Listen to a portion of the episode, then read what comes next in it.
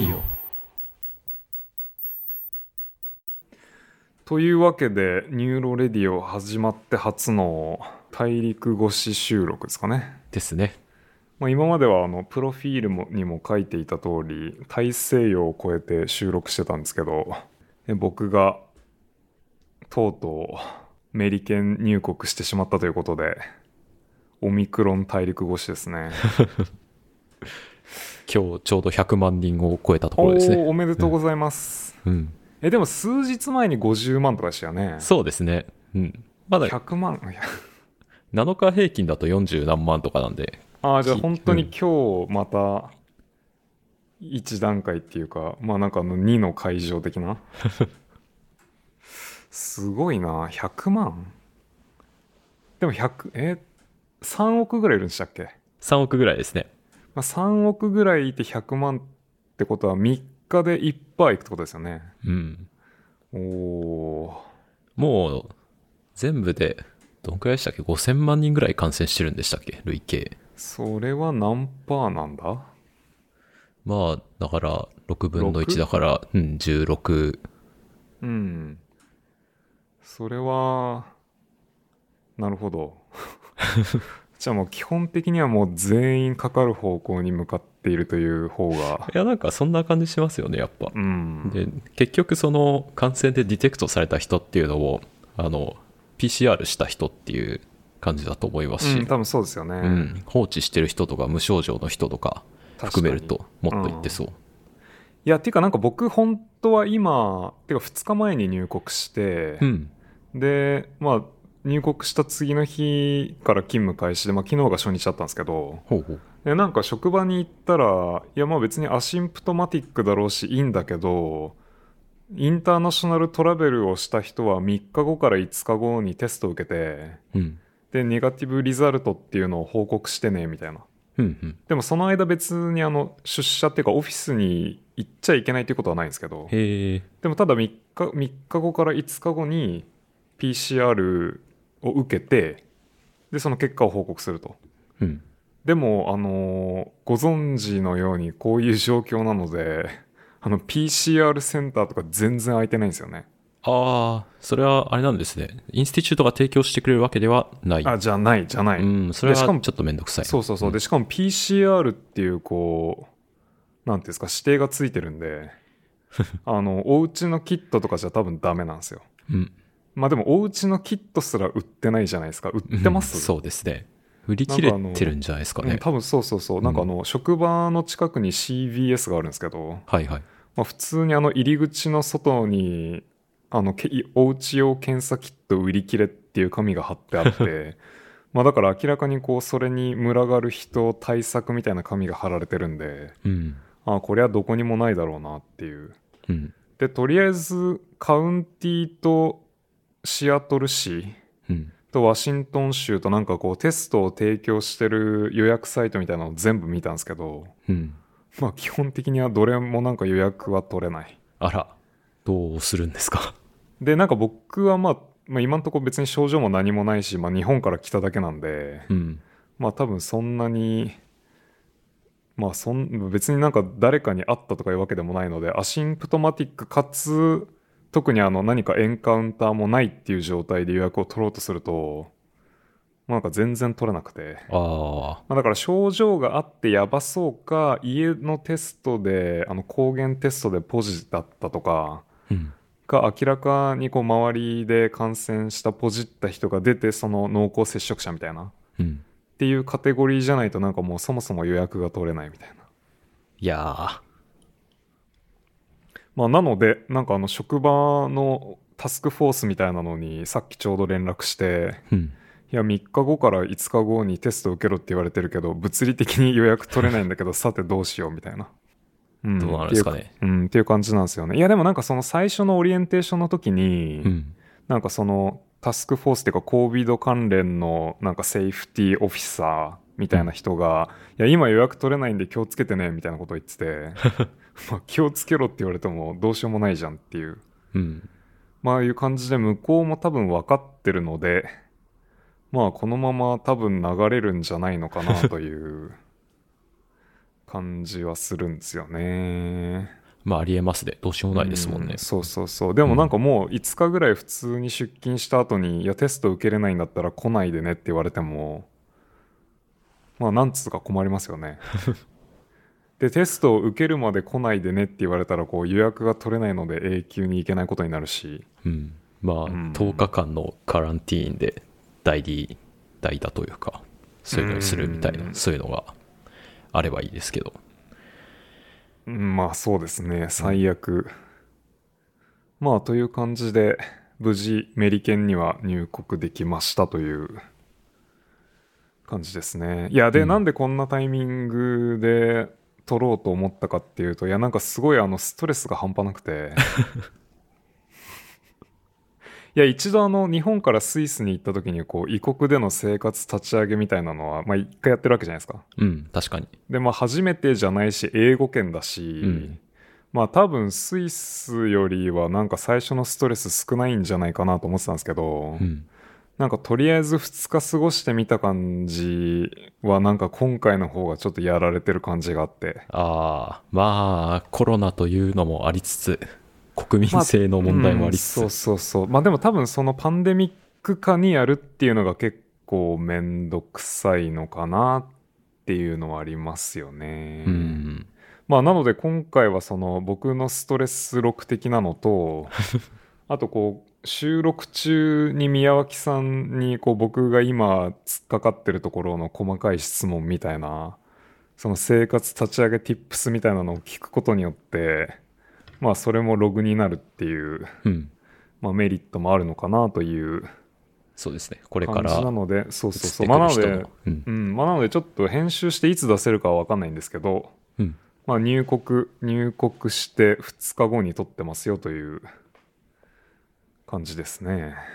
うん。これまでその、まあ、FMI に、を11月末に去って、1ヶ月日本で過ごされてたってことですけれども、そこのお話とかも今日されます。そうですね、あのーそこを喋り出すと多分こう、ブワーっとなるので、このいまあこの1ヶ月、宮脇さんは何やってたんですか？まあなんかそこを先にちょっと聞いときたいなと思って。この1ヶ月は僕は、まあ、まず家探しをやってましたね。その生活の方で言うと。この確かに。契約が1年こ、こっち来てもうすぐ1年なんですけど、今の家はいはが1年で切れて、で、えっと、まあ、引っ越そうかなって考えてたんで。で、狙ってた物件が幸い、こう、獲得競争みたいな感じだったんですけど、へえ。と取れて、で、まあ、そこに移る準備をしているというのが生活弁ですね。獲得、獲得競争っていうのもアプリケーション数名が送って、うん。で、向こうがそれを比べる感じ？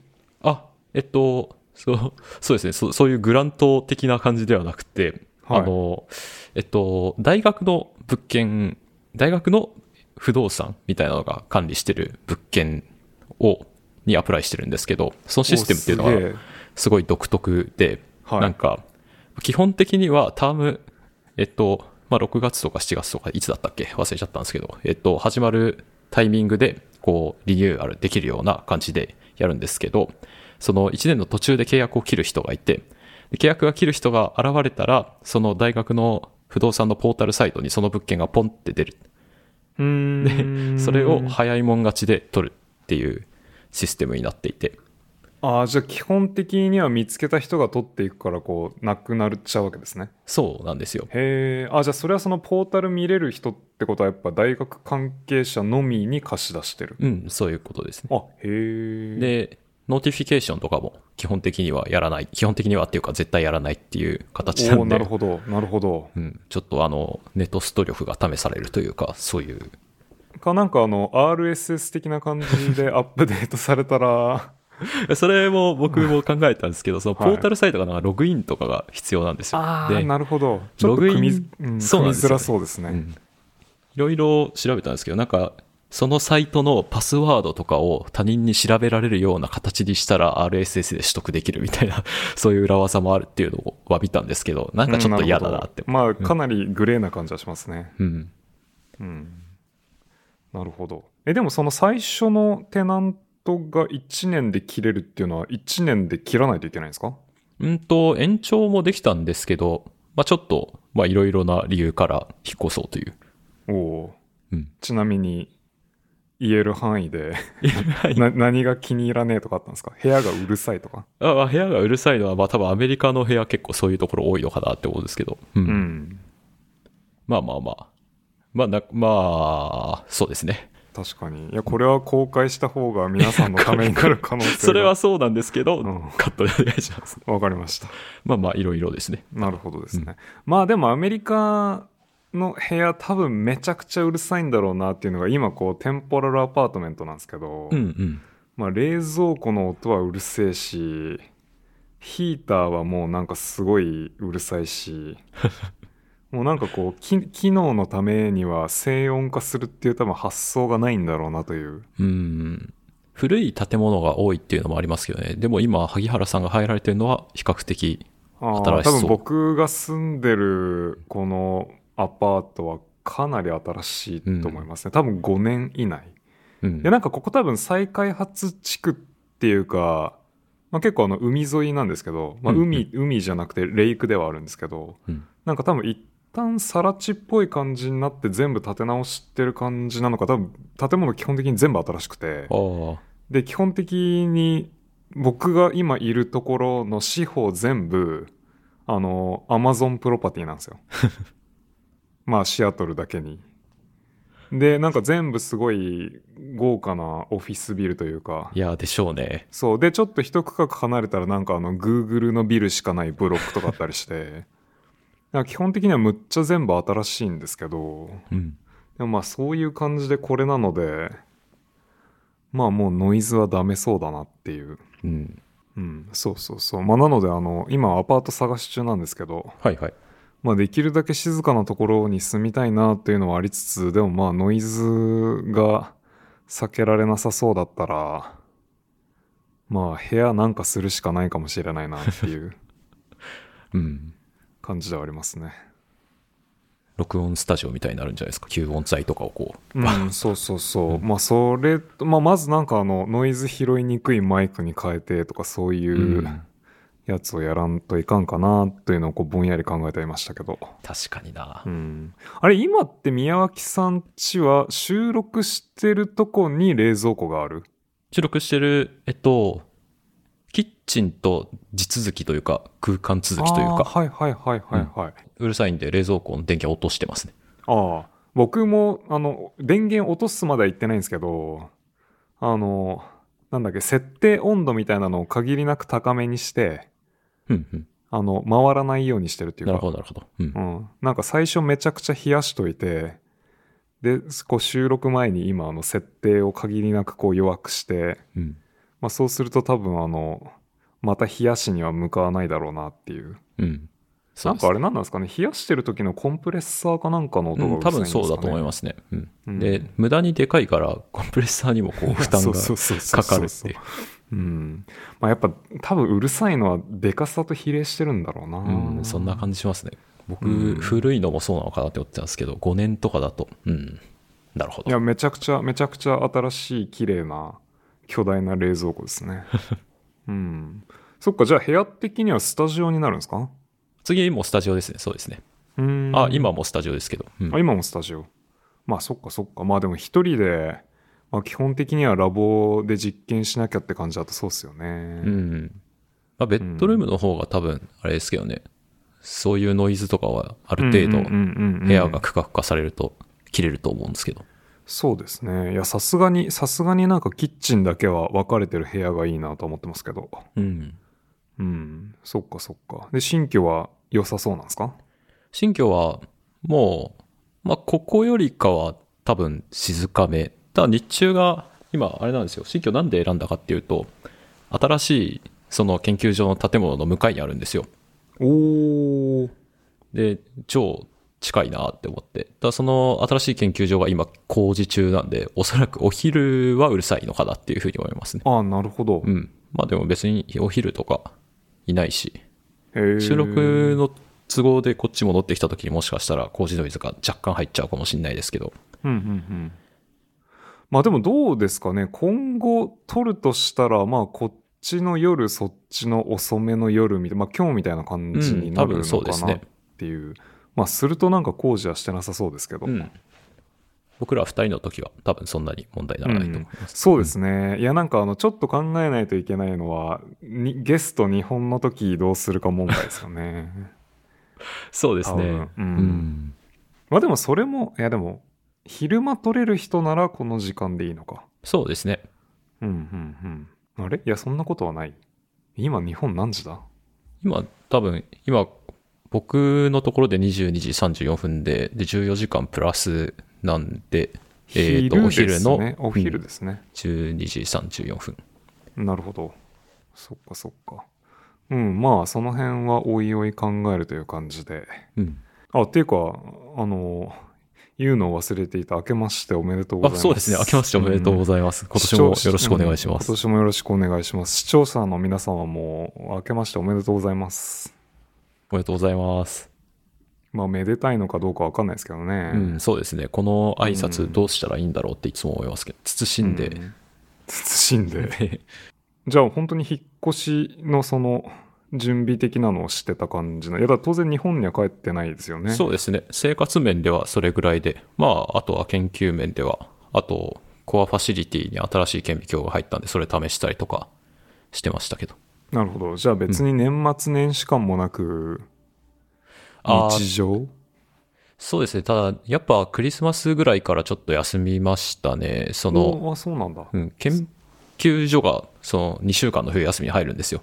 うん。で、この2週間の冬休みっていうのが、本当に、そのスタッフはもう、ドーンと来ないっていううん。形になっていて、だからなんか、まあ、例えば、それこそコアファシリティの顕微鏡のコンフィギュレーションが変わっちゃってるな、みたいなことがあって、こういうの問い合わせてもメール返ってこないみたいな感じで進まなくなっちゃうんで。あーまあ確かにそりゃそうですよね。あ確かにその、他の人が立足しうるっていうか、自分一人でできない感じのところは確かに回んないですよね。うん、そうなんですよね。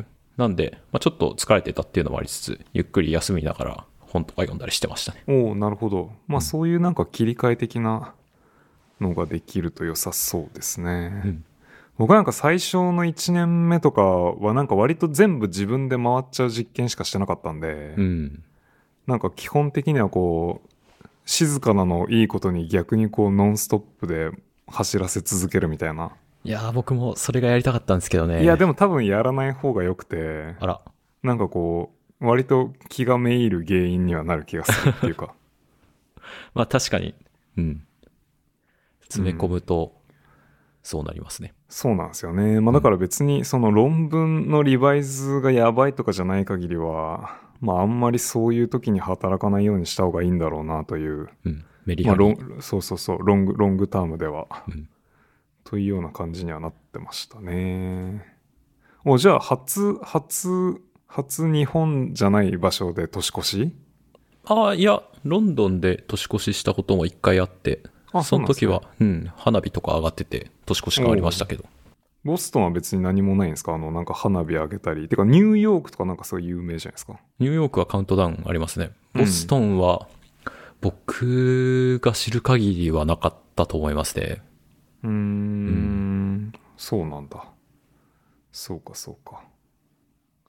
紅白とかもなく。うん。ああ、そうか、そうか。僕は逆に今年すっげえ久々に、多分スイス行ってから年末年始を日本で過ごしてなくて、うん。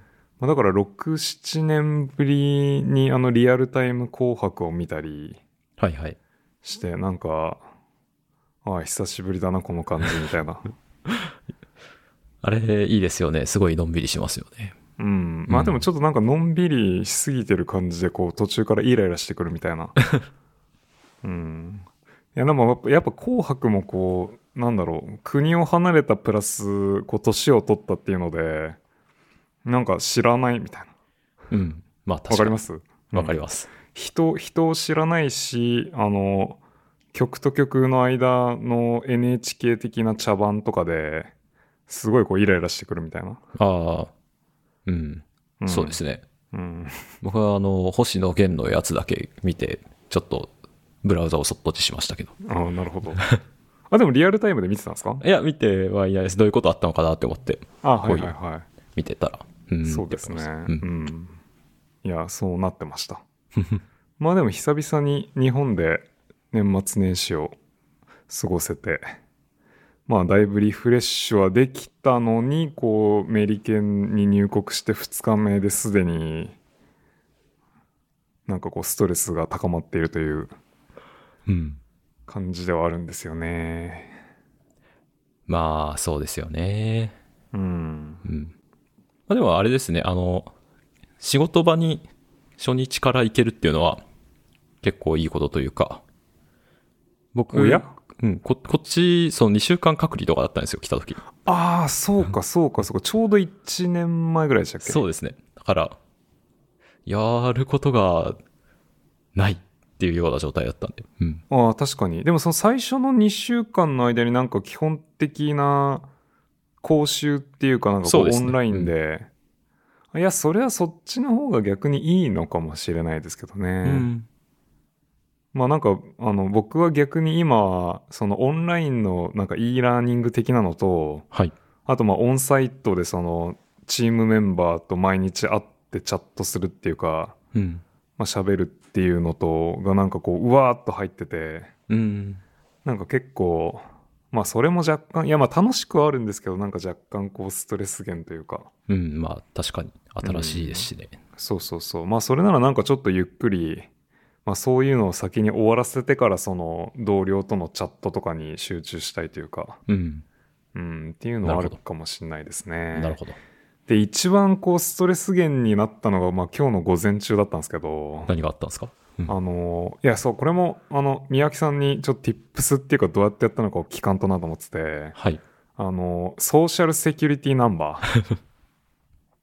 はい。え、サクって取れました？僕、もともと持ってたんですよね。おやその、ちっそちゃい、れは、はい。ちっちゃい頃に、はい一。瞬、一瞬というか一年ぐらいだけアメリカ行って、で、おー、なるほど。じゃあ番号だけこう昔のやつをそのまうん。それで銀行口座とかは行けちゃいましたね。ま。わ、それはあの、ストレスレベルがさらにこう上昇しましたね。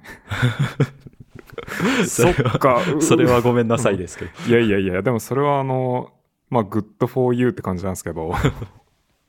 すげえ、それはチートすぎるな。ただなんか、その social security number は not valid for employment って書いてあって、うーん。うん。だから、なんか、更新はしないといけないっていう。あ、そうなんですね。じゃあ、えっと、すでも数字はそのまま？数字はそのままみたいです。あ、そうなんですね。うんええいや、何があったかっていうと、まあ、普通にあの、 social security のオフィスにこう、アプリケーション書いたやつと、うん。で、まあ、こう、必要なドキュメントを持ってきてくださいみたいな。で、なんか申請は in person じゃないとできませんって書いてあるんですよ。おー、そうなんですね。うんで、行ったら、いや、今は、なんかあの、アポイントメントがないとできませんとかって言われて、なんか、あの、蹴り出されて。うん。そうそうそう。で、しかもなんか結構なんかアクセス、まあ街中ではあるんですけど、なんかこっから若干遠いし、うん。で、こうテクテク30分ぐらい歩いて行って、で、蹴り出されて、しかもアポ、そうそうそう。で、アポイントメントを取るなんか電話番号みたいなのも書いた紙切れを渡されて、で、なんかそこに電話したら通じないみたいな。アメリカですね。あ、ファーレンハイト覚えました？いや、もう諦めました、僕は。あ、そうなんだ。体温が100度になるとやばいぐらいの認識でいます。ああ、それは多分相当やばいですね。なるほど。え、じゃあ、え、じゃあどどうしてるんですか？って天気予報っていうか日常的にもまあまあその辺に書いてあるじゃないですか。ああ、まあそうです。天気予報とか、あの iPhone の方でいつも見てるんで、ああ、そういうことか。確かに。そっかそっかそっか。なるほどね。いや、なんかあの、28度を82度って覚えろみたいな。っうん。ていうのをなんかどっかで見て、あの、まあ数字をひっくり返すだけなんで。うん。で、まあ28度ってなんかこう、まあ若干暑いかなぐらいな夏の日？そうですね。でもまあシアトルだとそこまで夏に上がることは多分そんなにないと思うんですけど。うん。まあというので覚えやすいなと言って、あと何個かこう覚えたら、まあそこからこうインターポレートすればいいじゃないですか。剣量線引いて。そうそうそう。で、まあな何個かお、その82イコール28みたいな。うん。以外のこうポイントを3つぐらい覚えればいいかなと思ってたんですけど、うん。うん、そうか。諦めてるんですね。諦めてますね。うん。え、他の、他の単位も全部？インペリアル全無視みたいな？そうですね。ポンドとかもよくわかんない単位使ってるなーって思いながら見てますね。ん。フィートだ。け、あの、イメージしやすいんで、まあ、覚えますけどね。いや、でも、そんなに足でかくないでしょ、みたいな 感じではなく？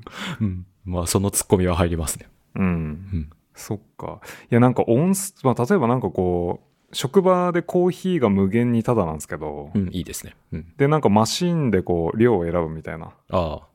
でもこう、音数 OZ で書いてあって、まあ、全然わかんないじゃないですか。そうですね。うん。というあたりで、いや、やれやれっていう。まあなんか、あの、スイスで、まあドイツ語圏に住んでたとはいえ、まあこう職場では英語だったんで、うん。まあなんか別に特に変わんないかなと思いきや、なんかそういうカルチュラルなストレスも、なんかないわけではないというか、うん。うん。そうそうそう。そうですね。いや、で、そのソーシャルセキュリティナンバー、なんか職場的には働き出して7日以内うん。に申請したっていう証明みたいなのを出してね、みたいな。うん。うん。ていうか、できれば数字を7日以内に出してね、みたいな。うん。でも、その、書類持ってけないってなると、なんか多分郵送申請しかできなくて、うん。で、まあ、郵送申請すると、なんかその、受け付けましたみたいな連絡を来るまでで、なんかもうすでに2週間ぐらいかかるらしいんですよ。うん。まあ、というわけで、なんかもう積んでるので、まあなんかそういうストレスにこう打ちひしがれている2日目の夜という感じですね。あソーシャルセキュリティナンバー、あの、郵送の時に、その、担当者によってはパスポートごと送れみたいなこと言ってくるんですけど、絶対にやらない方がいいです。え、それは原本？原本。原本を郵送しろと。うん。それはなんかすげえトラップ感半端ないですね。半端ないですよね。うん。で、あの、コピーでも、その手続きは通るはずなんで、はいはいはい。うん。なんかその辺の情報も多分、担当者ごとに変わってくるんですよね。なるほど。いうことが。うん。へえ。いやー、さすがのメリケンクオリティ。うん。そっか、しかし宮脇氏は SSN の持ってたか。楽ちんでした。うん。いや、で、その、なんか、まあ、すげえ細かいんですけど、例えばこう、郵送申請するって言って、うん。なんかこう、切ってどこで売ってるかとかもまあわかんないんですよ。ああ。まあ、CVS で買ってますけどね、僕は。あ、やっぱそうなんだ。うんなんかその、ススーパーとかで、うんじゃあ別に USPS に行かなくても良いと。うん、僕は行ってないですね。CVS にはよく行くし、そのカウンターでワンブックちょうだいって言ったら、うんうんこう、くれるんで、うん。なるほどそれ。を使ってます。もっといい方法もしかしたらあるかもしれないですけど。うん、なるほどですね。そっかそっか。で、あと、手紙の送り方もわからず、さっきちょっとググってたとこだったんですけど、うん。なんかあの、自分にメールが届くメールボックスの横に入れとくと送られるみたいな。うーん。本当？とか思いつつ。僕は、ちょっとその辺あんまり信用してないんで USPS でこう、手渡しでいつもやってますね。あ、それも普通に、あ、じゃあ普通にこう切って貼った封筒を窓口に持っていく。うん、僕は、なんかこの国でそれやるとなくなりそうだなっていうのが。うん、いや、うんもう僕も完全にそれで、あの、多分配達してくれた人が、多分その、なんだっけ、 outgoing box みたいなのを多分持ってってくれるっていうシステムなんですよね。うん、多分、でもまでしょうね。あ、明らかにな、まあ、間違いが起こりやすそうというか、うん。うん、あ、やっぱそうなんだ。そうですねっか。まあ、するとめちゃくちゃめんどくさいな。いや、なんかその、郵便、USPS、郵便局もなんかあんま近くになくて。ああ、それは確かにちょっとめんどくさいですね。うん。そうか。え、なんか職場で出してくれたりしないかな。ああ、ありえそうですよね。う。うんん。まあ職場って、まあ大体なんかそういう administrative な書類とか多分まとめて送ってる気がするんで、んなんかついでに一緒に出してくれたりすると良さそうだけど、というようななんかこう、小さいストレスが積み、積み重なって、なんかすげえこう、打ちひしがれているという。いやー、めちゃめちゃわかりますね、僕も。まあなんか多分こう、一個一個の事象自体はすごいちっちゃいじゃないですか。うんうんなんか切手がわからないとか。うん。でもまあなんかそういうのがこう積み重なって、なんか全部めんどくさいみたいな 状態ですよね。そうですね。うん。基本的にあの、サービス業のプロフェッショナル意識のなさがすごいんですよね。うん。こっちは。確かに。うん。そそうこそうかなっていう。うん。うん。そう。で、その CBS、あの、なんか8時、朝8時オープンみたいな CBS に8時15分ぐらいに行ったら閉まってて。で、なんか3分ぐらい、まあ、そうなんか外で僕の先に待ってるおっさんがいたんで、うん。いや、これ空いてるはずだよねって言ったら、うん、みたいな。って言って2分ぐらい待ってたら、なんか鍵持った姉ちゃんがこう外から歩いてきて、で、こう、我々に何も言わずにこう、鍵を開けて中に入っていくみたいな。まあそういう、そういうクオリティをこう初日から体験して、うーん、なかなか、なかなか順応するのは大変かもしれないなっていう。まあ、期待しないことですね。うん。うん。いやなんかスイスでももう結構なんかサービス業やべえなと思ってたんですけど、うん。ちょっとこれはまた、レベルが。うんレベルが違うかもしれないといやでもなんか場所による格差もすごいのかなといやなんかレストランっていうかちょっとなんかあのお昼ご飯をその同僚と一緒に買いに行ったりした時のうんなんかい俗に言うこうカリフォルニアっぽいなんかすごい陽気な対応みたいなうんうん。なんかそういうサービスとかは多分絶対あのドイツ語圏とかよりもなんかちゃんとしてると思うんですよ。うん。確かに。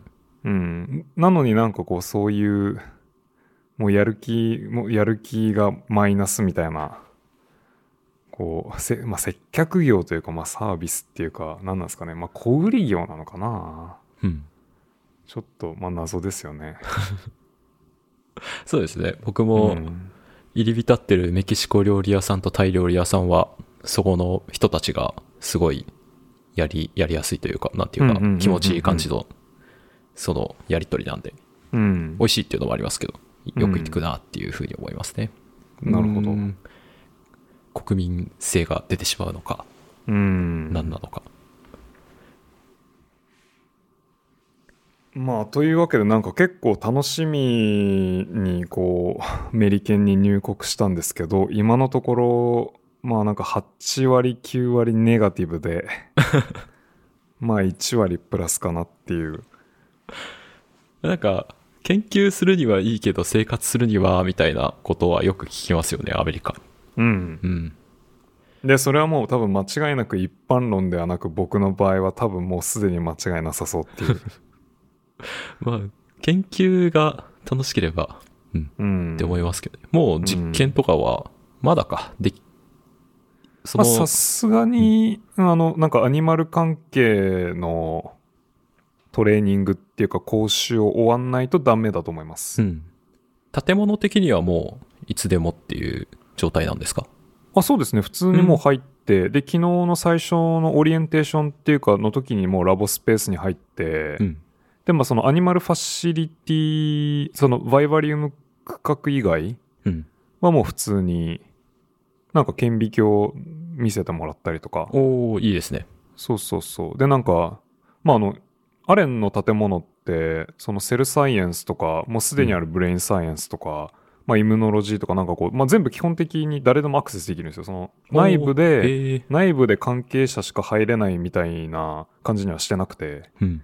で我々が使うスペースもなんかあの3フロアぐらいになんかディストリビュートしてるんですよね、うん。まあ、だからそこをこういろいろツアーで全部回って、うん。っていうのでまあ普通にラボスペースには全然入れる。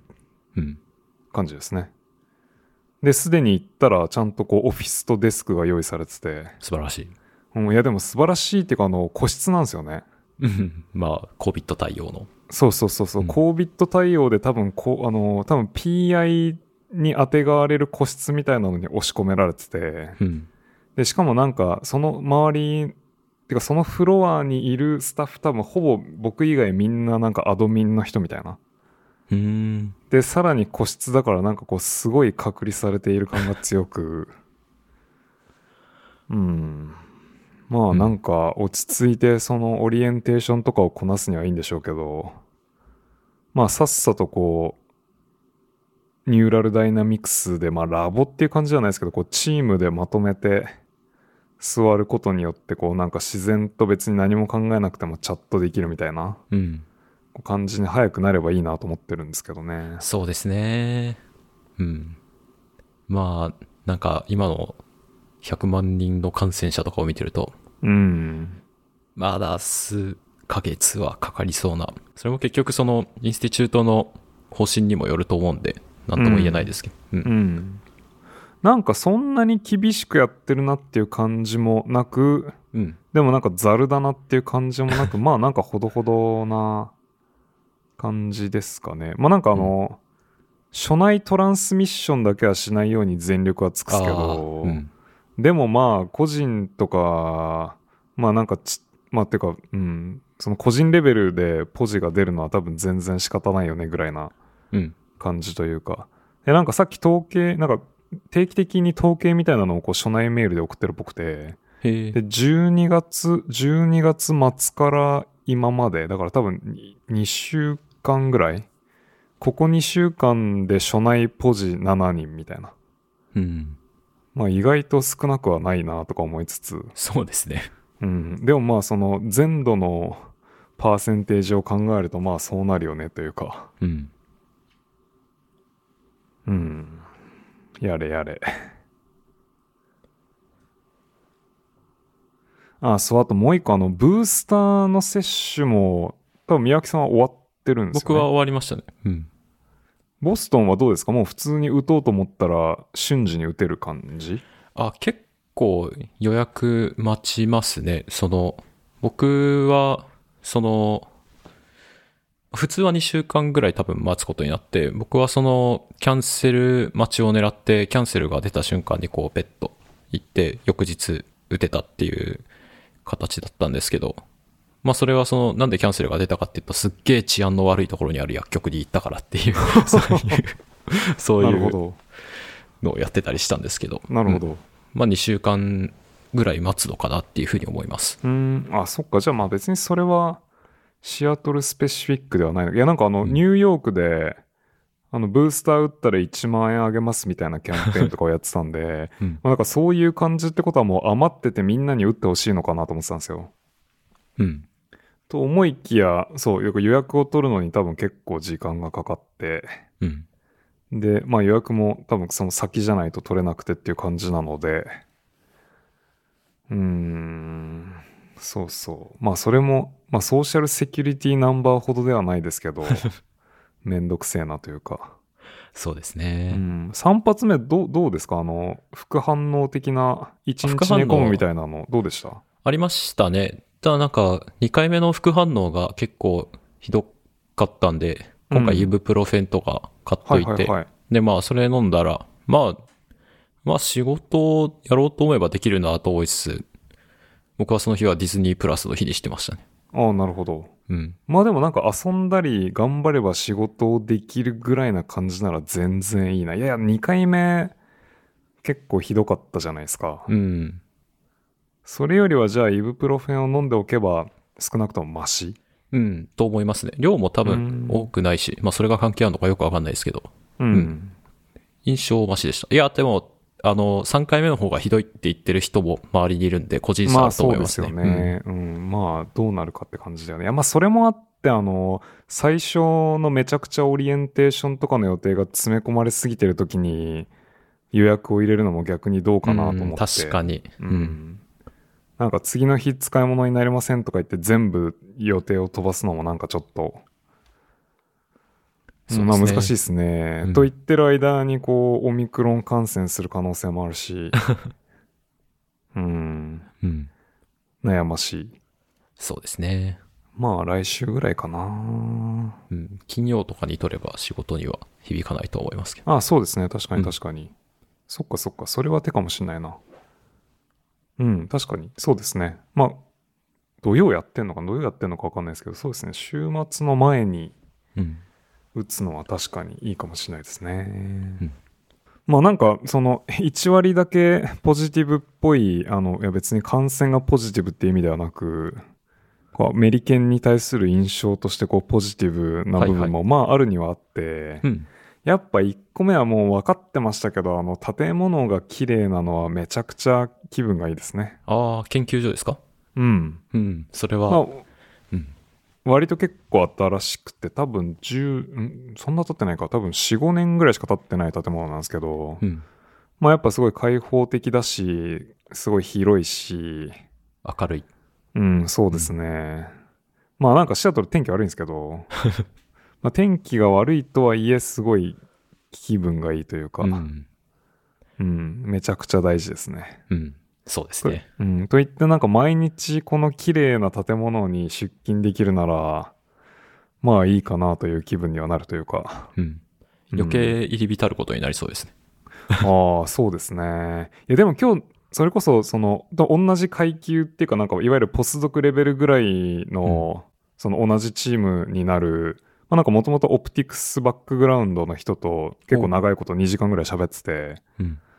で、なんか、彼女が言うには、なんか一番最初のパイロット実験から、いや、なんかもう手術自分でやらなくていいんだよねとか言ってて、なんか AAV インジェクションをして、あの、ファイバーフォトメトリー用のファイバーを刺して、うん。っていうのをなんかこう紙にコーディネート書いとけばなんか人がやってくれるみたいな。おー、すげえ。でもそれす最初のなんか本当にあのウイルスてかセンサーをウイルスで出してフォトメトリーでシグナル取れるかみたいなレベルのパイロットなんですよ。うん。だからなんか別に N 稼ぎ実験とかではなくて、うん。でもなんかそういうパイロットレベルから surgery は surgery team に投げ、で、まあその記録を自分でやって、うん。で、その後の perfusion とかもまだ自分でやったことないみたいな。うん。まあなんかそういう凄まじいレベルでなんか工場化されてるのですでに。いうん。やなんかその辺のテクニシャンっていうかその research associate 的なのはそのすでにある brain science のリソースを多分使えるっていうか、うん。まあ、曲がり。りできるっていうか、まあ、我々がこう、ジョインするみたいな感じで使えて、うん。まあ、すると下手したら、逆に自分が入り浸る必要がないというか、逆に自分でやらないようにしないと、なんか効率上がんないかもしれないなっていうああ、なるほど。マネ感ジメンじにはなってトますね。のトレーニングですね。そうそうそうそうそうそう、うん、本当にそう。いやなんか逆に自分で手を動かそうとして、まあうまくマネジメントできないと多分結果的には回んないじゃないですか。うん。うん、そうですね。っていうのでなんかやっぱ根本的に働き方を変えないといけないかもしれないなっていうのは今日その同僚と話しててうん。すげえ思いましたね。なるほど。しかも、テクさんがめちゃくちゃ信頼できるくらいレベル高そうですしね。うんあれだったら。ううん。なんか非常に多分プロフェッショナルというか、まあ多分リサーチアソシエイトでも多分結構給料いいと思うんですよ。うん。まあすると多分すごい割とクオリファイドだと思うし、うん。で多分トレーニングもバッチリ済んでるので、うんで多分まあクオリティコントロールのその基準を多分すごく高くしてるっていうのもあって、まあよくトレーニングされてると思うので、うん。うん。まあ多分最初のうちは多分その実験お願いしたらやってるところを見せてもらって、まあどんな感じかなって見たくなるとは思うんですけど、まあまあ、それは大事ですね。うん。特に生理学とかだと、やっぱ手術のそうまさみたいなのが。まあなんか微妙にその、まあすげえ細かいんですけど、なんかそのファイバーのスタップをこうどれぐらいゆっくりこう脳に入れていくかとか、うんまあどんな感じでやってるのかちょっと見たいなっていうのもあるし、うん、確かに。うん。と言って、まあ最初のうちはできるだけオンサイトにいたいですけど、うん。なんか、うん、その同僚の話を聞いてると割といきなりマネージメントよりな、なんていうかこう、ハイレベルなうん。ディスカッション？なんていうかそのディテールレベルじゃなくっていう感じになるのかもしれないなと思いつつうん。もうプロジェクトとかは決まってるというか、話されたんですか？そうだと。うんいやそれがなんかこう恐ろしくすごい曖昧というか、うん。うん、まあいや逆にいいんですよね僕的にはそっちの方が、まあなんていうかこれを解きたいっていうクエスチョンがあってジョインするようなラボっていうか環境ではないというかうん。で、まあなんかアイディア的にもその、なんかメソッドがすっげえ強い人をまず雇ってて、うん。で、そいつらがまあなんか別に何に使うかはわからん、まあでもそこま、そこまでは言わないか。なんていうのかな。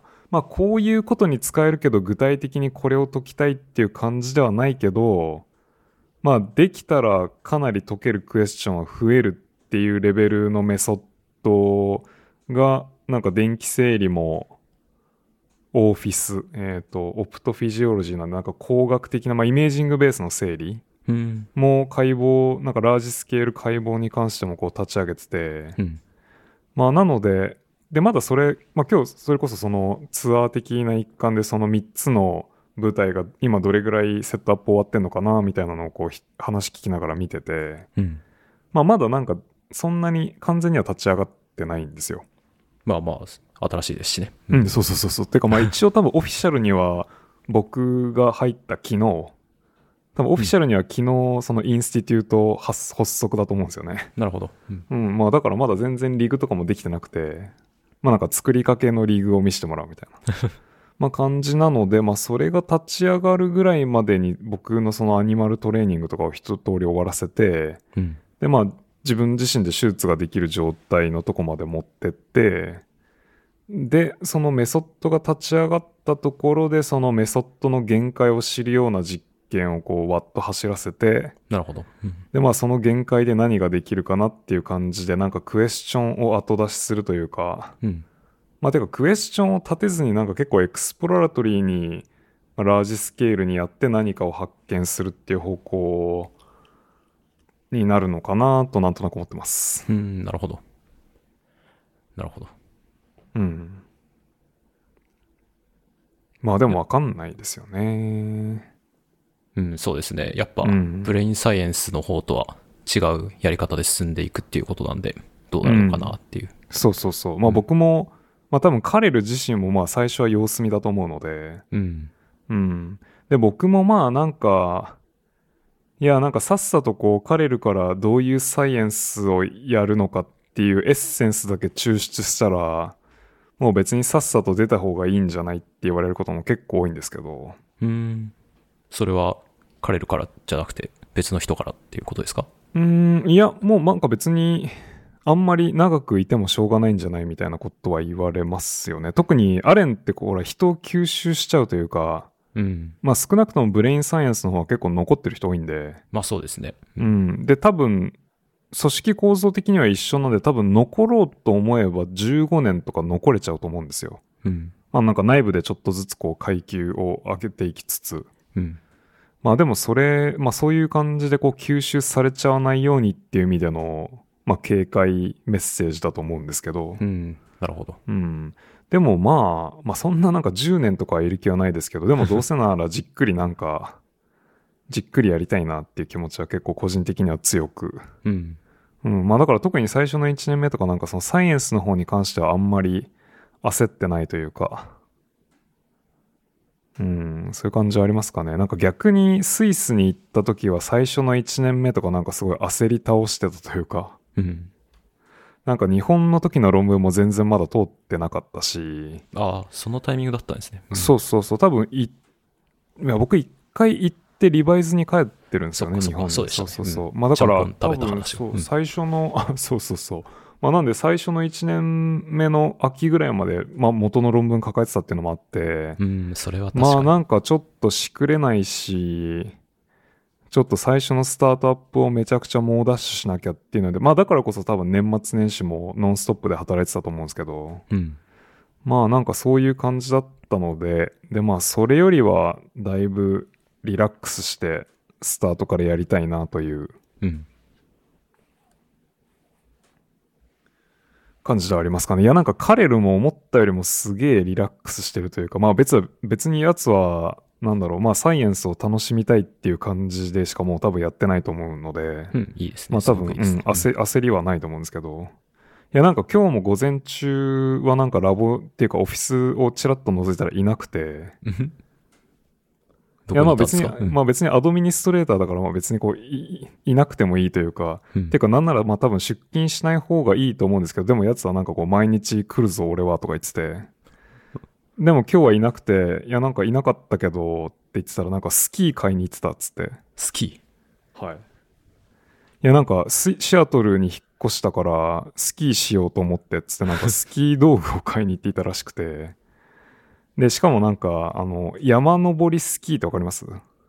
抵抗があるやつっていうことですか？ではなく。あいやいやえっ、とまあ普通のスキーの板よりもちょっと太めでうん。でなんか結構ビンディングのところが特殊であのかかと上げて歩けるんですようんうん。あだから自分でこうスキーをつけたまま山を登っていってうん。でこう降りる時にだけこうかかと固定して普通に滑れるみたいななるほど。リフトがないところでも行ける。あそうそうそうそうそう、うんそのバックカントリーっていうかうん。そのリフトがないオフピストを自分で登ってってで登った後こう一瞬で滑るみたいなああ、楽しそうですね。うん。そうそうそうまあでその登る時はそのまあ滑っちゃうんであのスキーの裏側にシールっていうなんかあのザラザラしたやつを貼っつけて登るんですけど、うんうん。まあでも普通に滑る時はそれを取れば普通のスキーと同じぐらいこうシャーッと滑れるというか。っていう道具を一式買いに行ってでなんか今週金曜日にすでになんかスキーに行くらしく まあなんかめちゃくちゃインスティテュート指導中なのにリラックスしてんなと思って。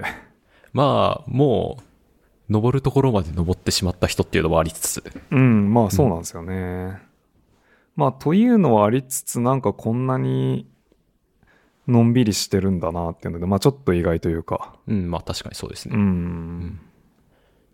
結構、こっちの大学の教授も、のんびりしてる人もいれば、あの、こう、監獄の看守のような人もいるというか、なんか、人によりますね、本当に。そうですね、うん結ボ構スボスどうですか？ジョージボス上司、マジのんびりですね。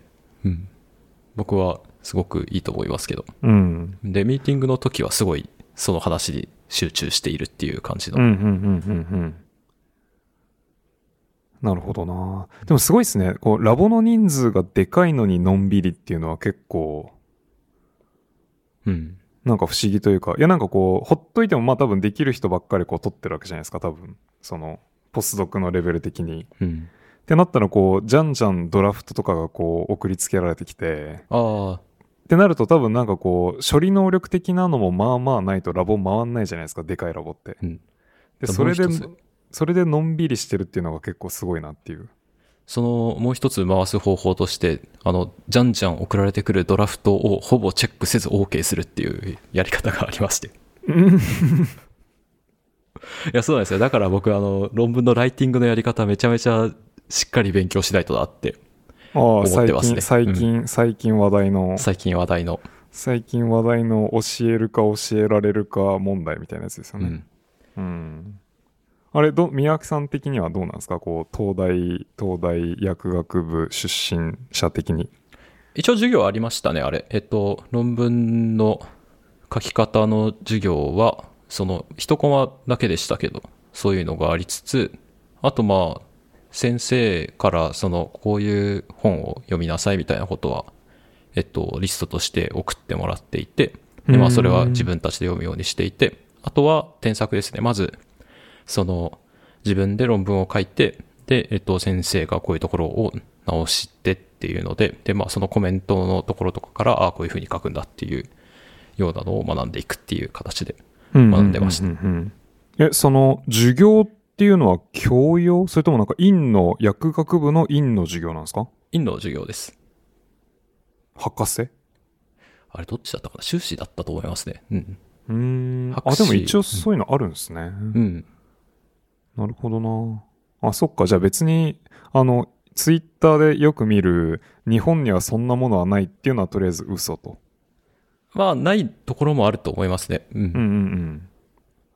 なるほどな。いや、僕はなんかこう、マスターっていうか、まあそもそも多分研究者になるようなコースにいてないので、うん。まあ少なくともなかったですけど。う んまあ、そうですよね、うん MD。そうそうそうそうそう。書くまあでも論文の種類も違いそう。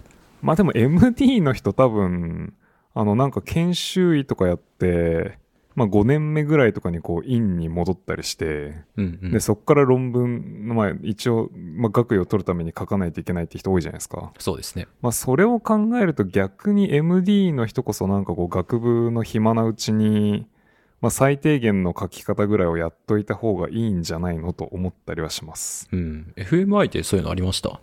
いやー、ないですね。まあ、てか FMI、あの、授業がほぼゼロなんで、ああ、まあ、ほぼ研究所ですもんね。うん、そうそうそう。いや、一応あの、ユニバーゼルから学位をもらうので、なんか、授業を取らないといけないんですけど、うん。でもなんか取らないといけない、一応単位数がなんか12単位とかあって、うんうん。でもなんか半分学会参加とかで埋めれて。まあだから残り6、まあだから3コマうん。3コマ授業を取らないといけないんですけど、でもそこも多分 FMI の人たちが、いやなんかそんなうちの PhD プログラムの学生がなんか授業を取って時間を消費されるのはだるいとか言って、いやなんかあの、わかんない。これは多分、まあ、別に言っていいと思うんですけど、あの、ラボミーティング？うん。まあ普通にラボのラボミーティング？うん。なんかそのラボミーティングをなんか、あの、最先端、最先端科学演習みたいな、授業、授業ということにして、まあだから学生にそれのなんかこう登録だけさせて、うん。でまあそこでまあ年1回ぐらい発表するじゃないですか。そうですね。で、それでその授業のなんか単位が降りるみたいな、謎の契約を大学側から勝ち取っているらしく、なるほど。まあだからそれと、あとなんか FMI の講師がやる、なんかこう、ニューロサイエンスオムニバス授業みたいな。うーん。面白。まあでもそ、まあでもそれもいや面白いっていうか普通にあの FMI の PI がただ自分のやってる研究のトークをやるのを、なんか半期にわたって毎週聞くだけなんで、うん。まあそれもこう何かを学んでいるという感じはほぼゼロに近く、うん。うん、と言って、まあなんか教育的な教育はされてないですよね。うん、なるほど。今こっち来て僕が面白いなって思ったのは、そのポスドクのトレーニングみたいなのを全額でやってるんですよ。で、おー、はいはいはい。リスポンシブル、なんだっけ？ research conduct だったっけな？なんかちょっと違う気がするな。なんか名前忘れちゃったんですけど、うんえっと、まあ、そう、まあ、研究者として一人前になるためにっていうことで、その出席がこう強制されているんですね。それを2年の間に全部のコマに出ないといけないっていうことになっていて、へーえ、それはハーバード所属の全ポスドク？ですね。うん。へえ、すごい。なんかそんな、まあある意味学生みたいというか。うん、そうですね。そういう感じになっていて。で、そうのんマストのところで、その、ピアレビューのやり方とか来週ありますし、うん、2ヶ月か1ヶ月に1回ぐらいのペースで、そういう、ライティングの方法とか CV の作り方とかなんかそういうのが、こう、提供されている。で、なるほどそうそれの強制のやつだけじゃなくって、こう、ジョブトークのやり方みたいな、その選択すれば、こう、出れる授業みたいなのも、こう、提供されていて、でそこにはそう、自分たちで、あの、レジストレーションして、出席して、まあ、学んでいくっていうような仕組みになってるみたいですね。うーん。あ、それは、それはあんまり聞いたことないけど、どうなんだろう？他でもあるのかな？うーん。うん。日本にいた頃はなかったですけどね。他の大学どうなんだろう。そうですよね。いや、でもなんか全体的にアメリカの大学ってその、まあなんかそういう授業みたいなのは初めて聞きましたけど、なんかあうんのスタンフォード会とかでもそうでしたけど、なんか例えば、なんだろう、チョークトーク練習とか、うんうんなんかそういう、まあアカデミアに残って独立する人向けのトレーニングみたいなのはなんかめちゃくちゃちゃんとやってる気がしません、うん、そうですね。うん、あのなんか教育経験用の授業があるみたいなのも、うんあれカルテクでしたっけ？そうですね。うん。とかそういうのは、まあ top university だけなのかもしれないですけど、まあすごいシステマティックにやってていいなという。うん。いや、それもちょっと僕なんかもしかしたらあの UWASH、 University of Washington？はいはい。のなんかそういうリソースにアクセスできるかなとかちょっと思ってたんですけど、うん。まあ多分なさそうで。アレンは連携してる大学院がそこなんですか？うーん、っていうか連携してる大学院はないですね。うん、なるほど。多分学生いない気がします。なんかあのインターンシップっぽい感じで、うん。なんか人の募集をしてるのは見たことあるんですけど、でも多分なんか働いてる人で学生いない気がします。うん、なるほど。うん。まあ、まだちょっと全容見えてないんであれですけど、うん。そうですね。いやーでもあとなんかまあフィジカルにちょっと遠いっていうのもあって、うん。なんかあの、レイクをなんか橋渡って反対側で。ちょっとなんかそういう授業一コマとかなんかうん、そういうリソースのためだけにちょっとパッと行って戻るような距離ではないなっていうか、うん、確かに。うん。なんかまあ、まるっと午前中潰していくぐらいなエフォートにはなるのかなという感じがしますね。うん。うん。そうそうそう。まあ、あとなんかあの、英語、英語のクラスとかあったら取りたいなと思ってたんああ、ですけど。それ。は僕もそうです。え、と、取ってないんですか？僕、あの、大学に雇われてる人しか取れないようになってるんですよ。ああ、フェローシップ持ちがダメってやつか。そうです、そうです。あ、そっかそっかそっか。うんそれ取れてないですね。なるほど。あ、え、え、ちょっと待ってよ。じゃあそのポスドク全員出ないといけないみたいな授業は、別に雇われ方っていうかその財源によらないと。そうなんですよ。なるほど。不思議な。なるほど。なんかそれはちょっとよくわかんないですね。なんか人を育てたいのか、何がしたいのかちょっとよくわかんないですけど。うーん。なるほどな。いや、で、宮脇さん的にはどう、どうですか？こう、システマティックに論文を書くトレーニングをするべきか。まあ、した方がいいんじゃないですかね。うん。うん。まあそうなりますよね。うん。なんかあんまり、あんまりこうするべきと言ってる論調に対して反論していまあ別にそんなに斜め読みしかしてないですけど、なんでこう反論してるのかよくわかんないなと思いつつ、うん。うん。まあ、誰が、その、システマティックに教えるのかっていうのはわかんないですけどね。うん。確かに確かにそうですね。まあでもなんかその教科書的なものはあるわけで、うん。でまあその教科書に沿って内容を教えるって言ったらまあ教える方が授業の前にまあなんかトレーニングというか、まあ、勉強するじゃないですか。うん。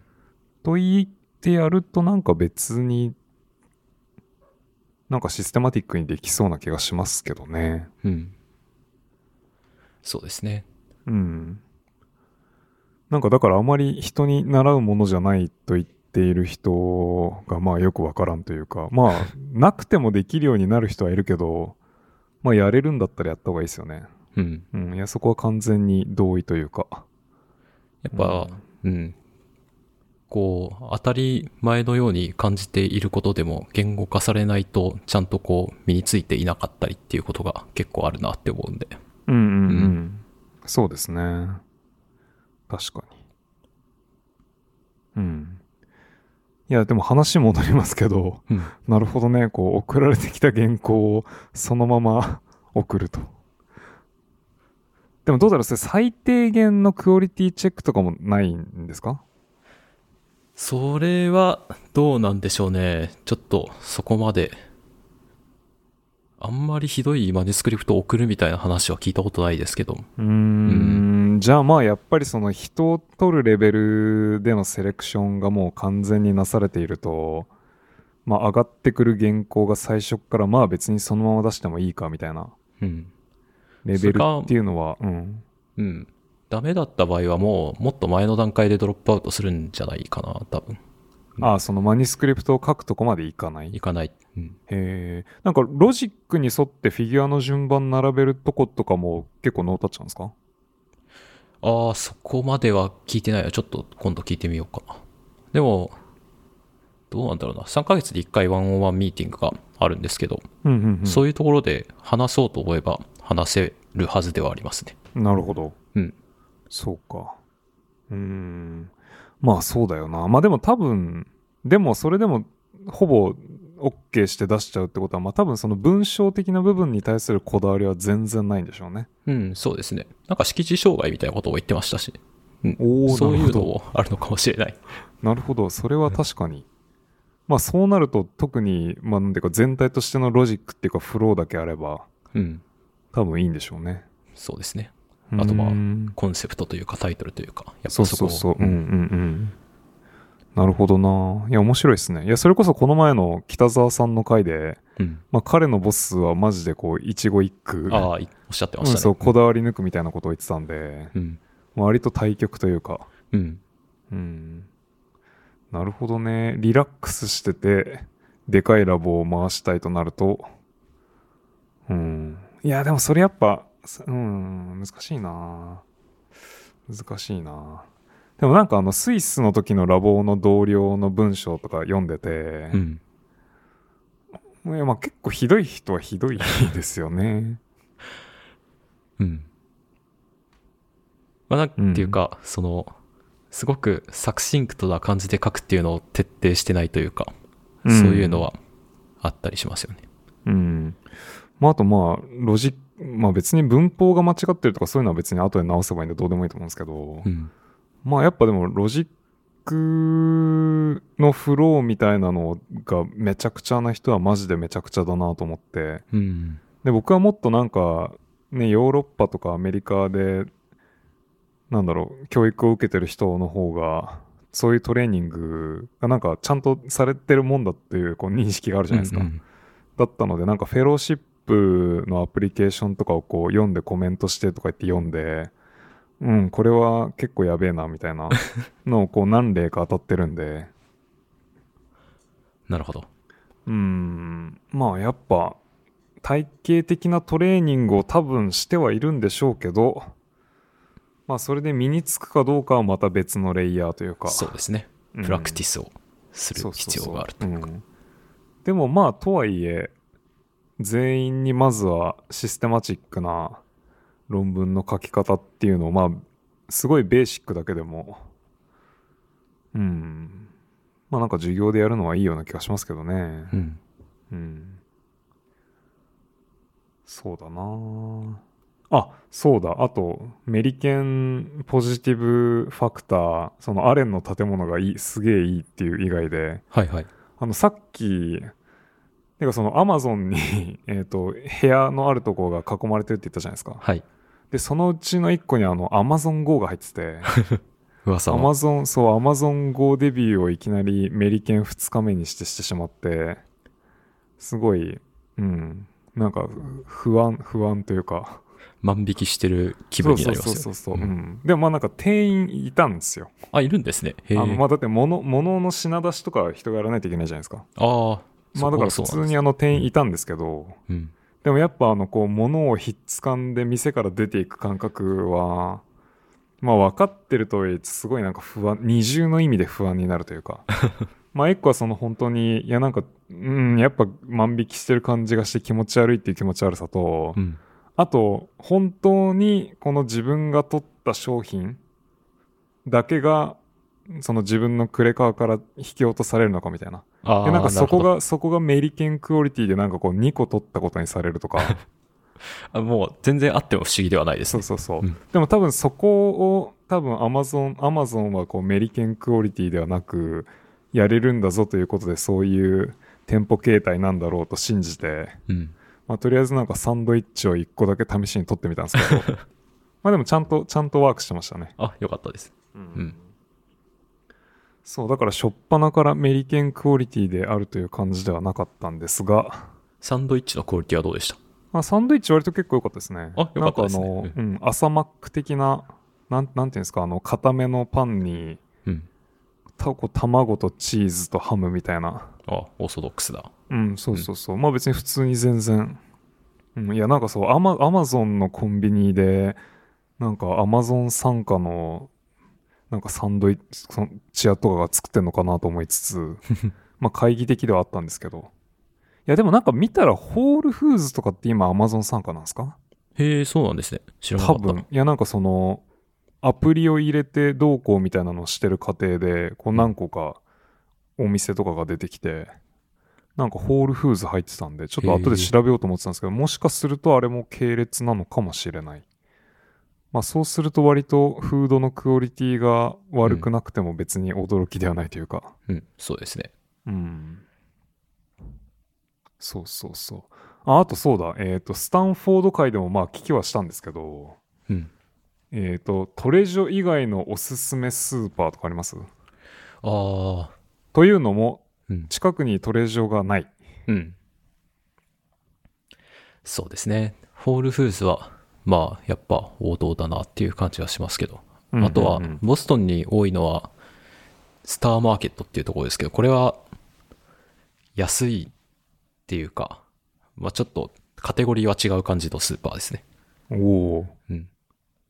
なるほど。ショップストップっていうところも、その、どっちかっていうと、スターマーケットと同じようなカテゴリーのスーパー。なるほど。うん。だからこう、ホールフーズとトレジョがどっちかというと成城石井よりだとすると、うんスターマーケットとショップストップ、ストップショップか、ストップショップは、えーっと、どこに例えるのがいいのかな、まあサミットとかですかね。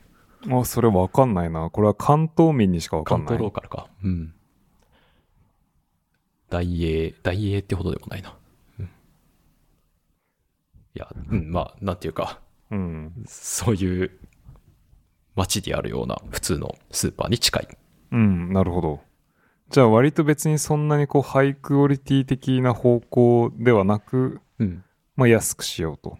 うん、そうですね。うーん。まあでもその二つ多分ない気がするな。それもなんかメリケン内ローカルな感じなんですかね。うん、かもしんないですね。うん。なるほど。あと多分見たのは、なんか CVS じゃない薬局と、はいはい。あと QFC? QFC、僕それ知らないです。うん、でも QFC っていう結構デカめなスーパーが割と結構いっぱいありますね。まあちょっと多分ローカルなのかな。うん。うん。あと、噂の、噂の H マートとかは多分なんかちらほらあるんですけど。ああ、はいはい。うん。え、QFC ないですか？これ、でもやっぱシアトルでできたやつみたいですね。あ、やっぱそうなんだ。へえ。全国チェーンなのかな？あ、でもマサチューセッツにもあるみたいですね。お、あ、そうなんだ。うん。じゃあ、宮脇さんの生活圏内にはないと。県内には見てないですねうー。ん、そっかそっか。なるほどですね。そっか。でもやっぱ同じ国にいても、まあなんかね、反対側っていうか、意外にそういう部分も共有はしてないのかもしれないですね。うん。日本食スーパーとか発見しました？いや、日本食スーパー存在はもう、こう、認識していてというかもう、まあなんか一個あるんですよ。その三つ輪じゃないですけど、宇和島屋っていう、宇和島屋。う。うんん、まあ多分それ、あの、チェーン展開は知ってないと思うんですけど、うん。っていう、もう、ピュア日本食スーパー屋が多分、まあダウンタウンというか、まあ街中の方にあって、で、まあそのうちちゃんとした日本食っぽい材料を買いに行くならそこにまあ行くんだろうなと思いつつ、うん。まあでもまだ行ってないですね。てかあのまあテンポラルアパートメントなんでなんか多分そんなにむちゃくちゃ料理することもないかなっていう感じですかね。どのくらいいらっしゃるつもりなんですかテンポラルなところ。あ、とりあえず1ヶ月会社が借りてくれてて、うん、なるほど。でもまあなんかその SSN トラブルとかもあり、うん。なんかアパート探せんのかこれみたいな感じで今すごい弱気になってるので、まあなのでこのテンポラルアパートメントを自費でいいから1ヶ月伸ばせないかみたいなメールを投げようかなと思ってました。うん。まあ、家探しはじっくりやった方がいいですね。うん。まあでもなんか、まあスイスから来たからっていうのもあると思うんですけど、全然こう空き物件がいっぱいあって、うん。まあだから、まあ決めようと思えばそんなに大変ではないのかなっていう。うん。なるほど。まあそのなんか値段と条件的な意味で。うん。まあその SSN がないから貸せませんって言って見つからないっていう可能性は多分めちゃくちゃあると思うんですけど。うん。まあでもどうなんだろうね。なんか普通にその宮脇さんみたいにチートで SSN 最初からありますみたいなケースじゃなくても、なんか普通に日本から最初から入る部屋ネットで決めましたっていう人とかいて、うん。まあするといらないで借りれるケースもあるのかななどと思いつつ、なんかそういうブローカーを通したらうんいけるのかなっていう気もしますけど。うん。うん。まあ多分身元っていうかこいつ払えてちゃんとしてそうだなっていうのが証明できりゃいいってことなんだと思うので、うん。うん、まあそういう感じで、まあ決めれるんだったら別にそのここのマンスリー契約をすもう一回せずに、まあアパート決まるといいなっていう気持ちもありますけど、なんかここやっぱちょっと高いんで、うん。まあ、その立地だとそうでしょうね。立地がもう多分、なんていうか、アマゾンキャンパス的な感じで、うん。でしかもなんかフルファーニッシュドなので、まあちょっとなんかこんなに重機いらねえっていうのもあって。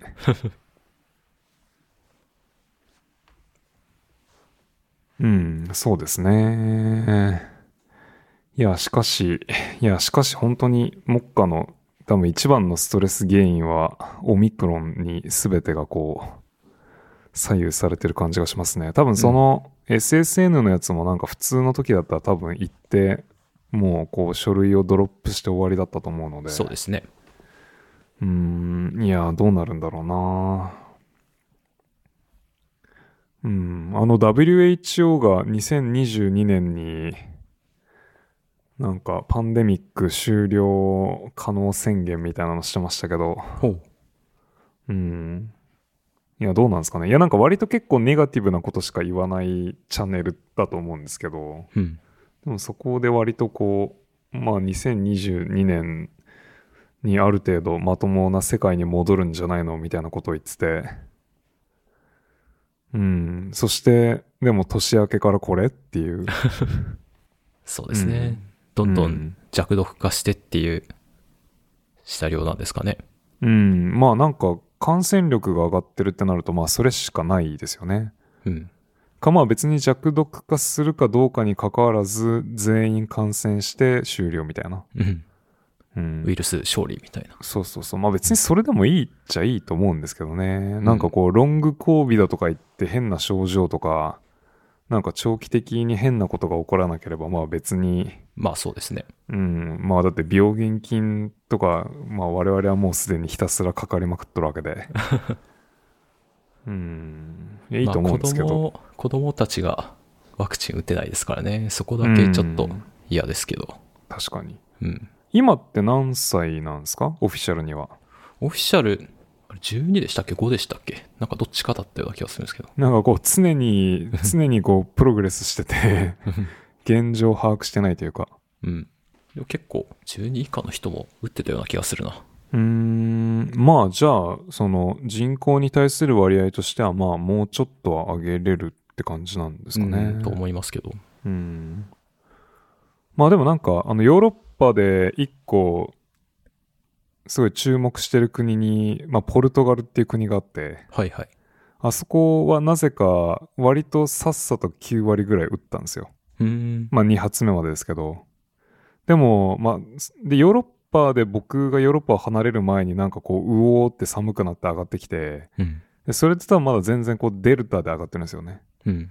で、その状態でポルトガルどうかなとかって見てたら、まあ周りの国よりは多少いいんですけど、でもなんか exponential にこう、ブオーって上がってるんで、うん。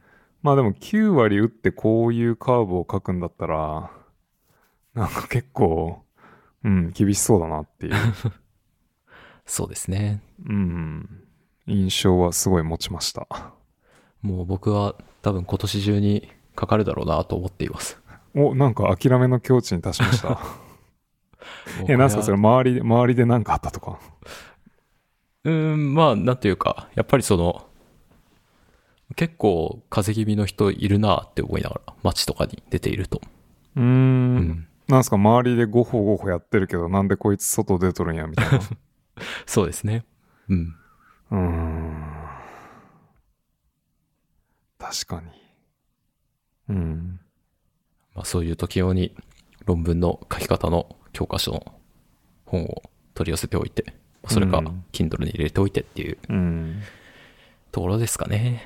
いや、まあなんか軽症でただ家にいなきゃいけないっていう感じだったらいいですけど、うん。もうなんか死にそうに苦しい14日間とか、なんか論文の書き方どうこうとかそういう問題じゃないわけじゃないですか。そうですね。うん、まあそうならない、そうならずにポジった時用にってことですよね。うん、そうですね。うん。確かに。いや、まあお互い無事を、無事を祈りましょ無事を祈りましょう。うん。というわけでまあこれからは、えーっと、しばらくは、まあ何かどちらかにチェンジがない限りは、オミクロンランドをまたいで、収録すると。はい。うん。まあそのうち違うランドになるかもしれないですけどね。うん、まあそうですね。次は何になるんですかね？王の次以降、星座の名前になるのか。まあでも王に行く時にもなんか2つぐらい飛ばしたじゃないですか。ああ、そうですね。なんか人名に被るとか、なんとうんまあ、か。某某人名に被るとか、うん。某人名に被るとかなんかありましたけど。まあまあまあ。うん。おかげでギリシャ文字の読み方に詳しくなる。うん、確かにそうですね。うん最最初の方ぐらいしか知らないですもんね。と言って、そろそろなんかサイエンティフィックなことでも喋っときますか？あ、サイエンティフィックなこと、そうですね。サイエンティフィックなことを喋らないとなかなか再生回数が回らないという事情もありつつ、うん、どうなんですかねなんかあの、長さに関しては明らかに短いと回らないファクターあるじゃないですか。うん、そうですね。内容、その内容との、なんて言うんですかね、こう、コンビネーションというか、が、ない状態のコントロールを作ってみたいですけどね。ああ、確かに。うん。それも置いて仮説検証と。そうそうそう。まあだからサイエンティフィックな内容ゼロで、めちゃくちゃ長いっていう回を一回用意して、こうそれをこう謎のコントロールというか、うん。うん。まあそうするとこうメインエフェクトなのかインタラクションなのか見れるっていう。まあでもそれをやるのはちょっと精神的には我々ちょっときついですね。まあということで、あとなんか喋ってないことってありましたっけ？えーっと、特に企画的なこと以外ではないと思いますけど、まあそうですよね。あ、うんそうだ、一個、一個あった。あの、日本入国とアメリカ入国をこう1ヶ月内で両方やったわけじゃないですか。はい。って言って、やっぱあの、成田の入国はすごいですよっていうのを、うん。こう路地がしっかりしてるっていう感じですか？お伝えしたいというか、いやなんかこう、うん、いや、路地がしっかりしてるというか、多分、うん。あの、よう、ようこのインプリメントになってるなっていう。多分逆で、はいはい。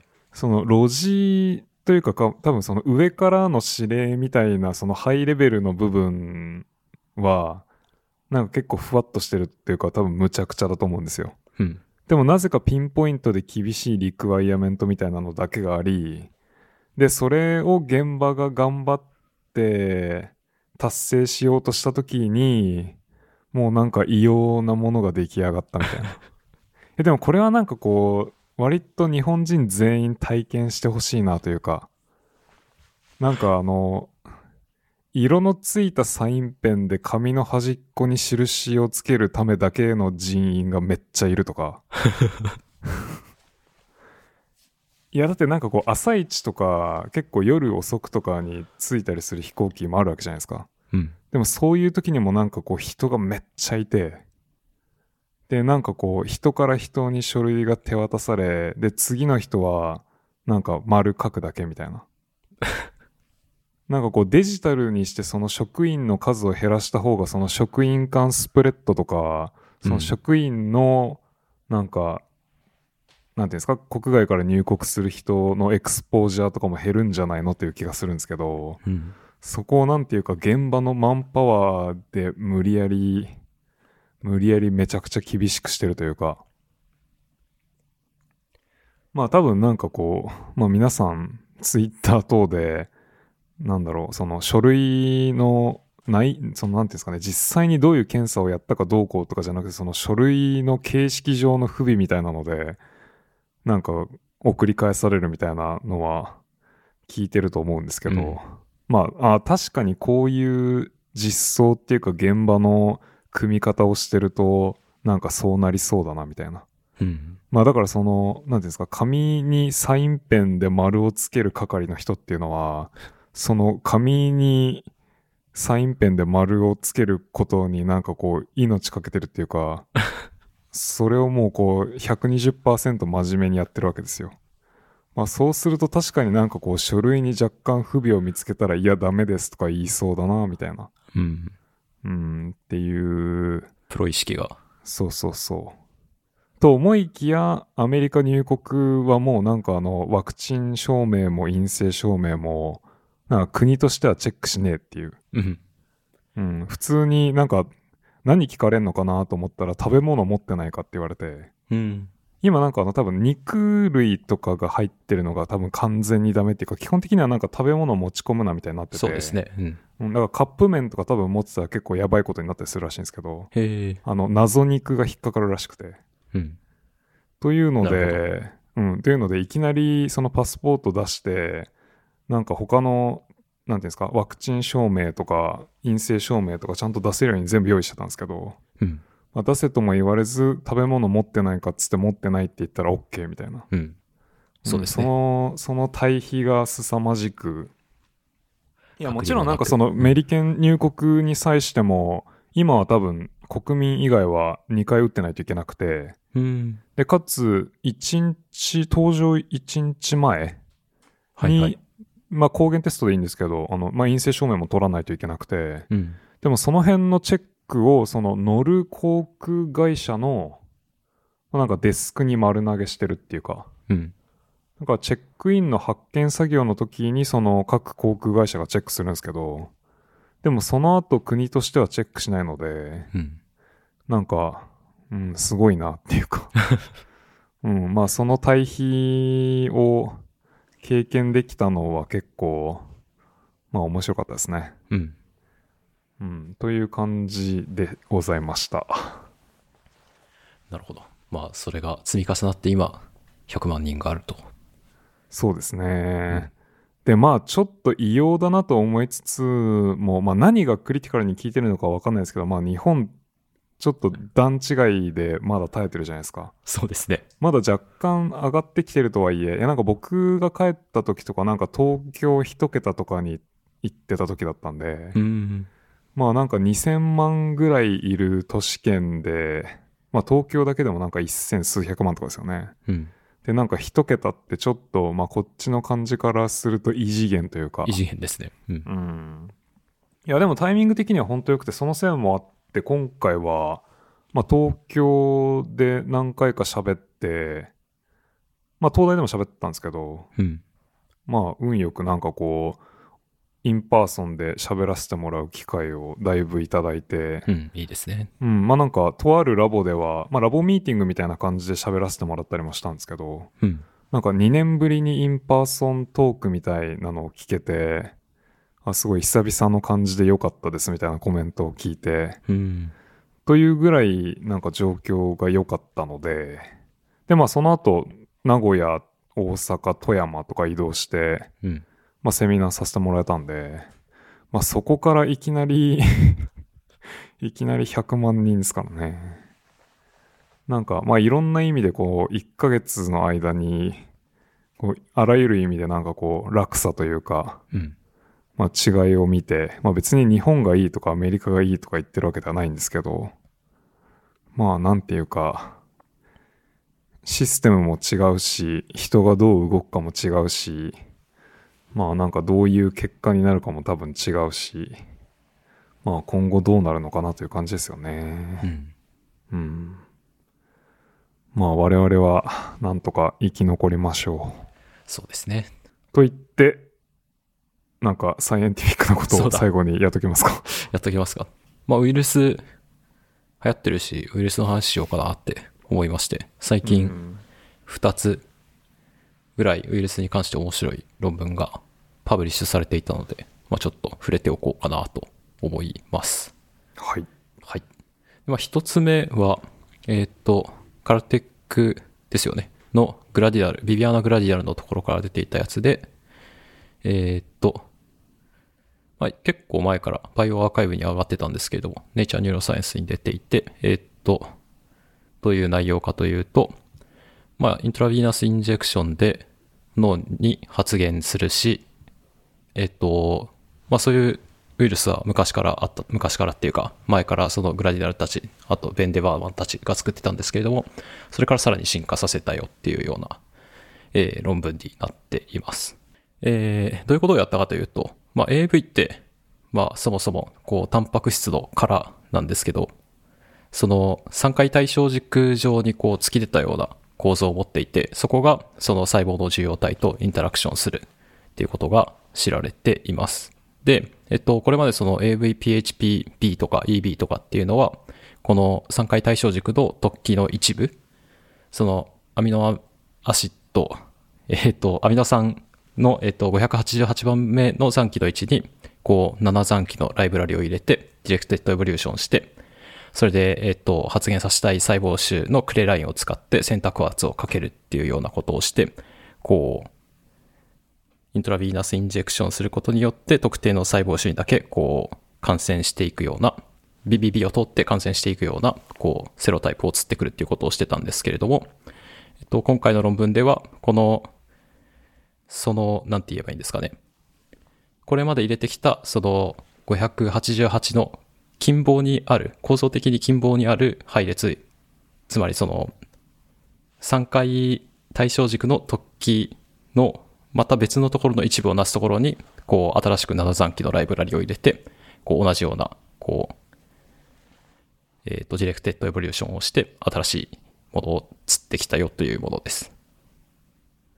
目的、主要な目的としては、えっと、肝臓にこう感染しないようにするっていうようなことを狙ってきています。で、肝臓は、その、ウイルスのシンクになりがちっていうか、その、まあ、静脈注射したらそこにこう、どんどんどんどんウイルスが吸われていってしまうっていうようなこととか、あと、免疫反応をこう、強く弱気するようなことが起こってしまうので、こう、臨床応用っていうのを考えると、まあ、特にそこを避けるっていうのが大きな課題になっていると。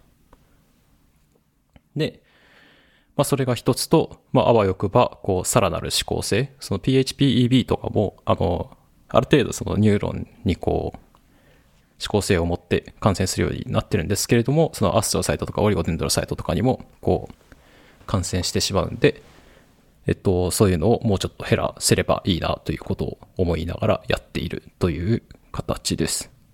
で、2ラウンドやっただけなんですけれども、それでも当たりがたくさん連れてきていて、特に E22 個の変異体について、こう、調べていくと、その、で、まあ、その番号付けとして AAV キャップ B1 から B22 っていう名前を付けてるんですけど、えっと、特にそのキャップ B10 と B22 っていうのが良いということで、これが詳細にディスクライブされていました。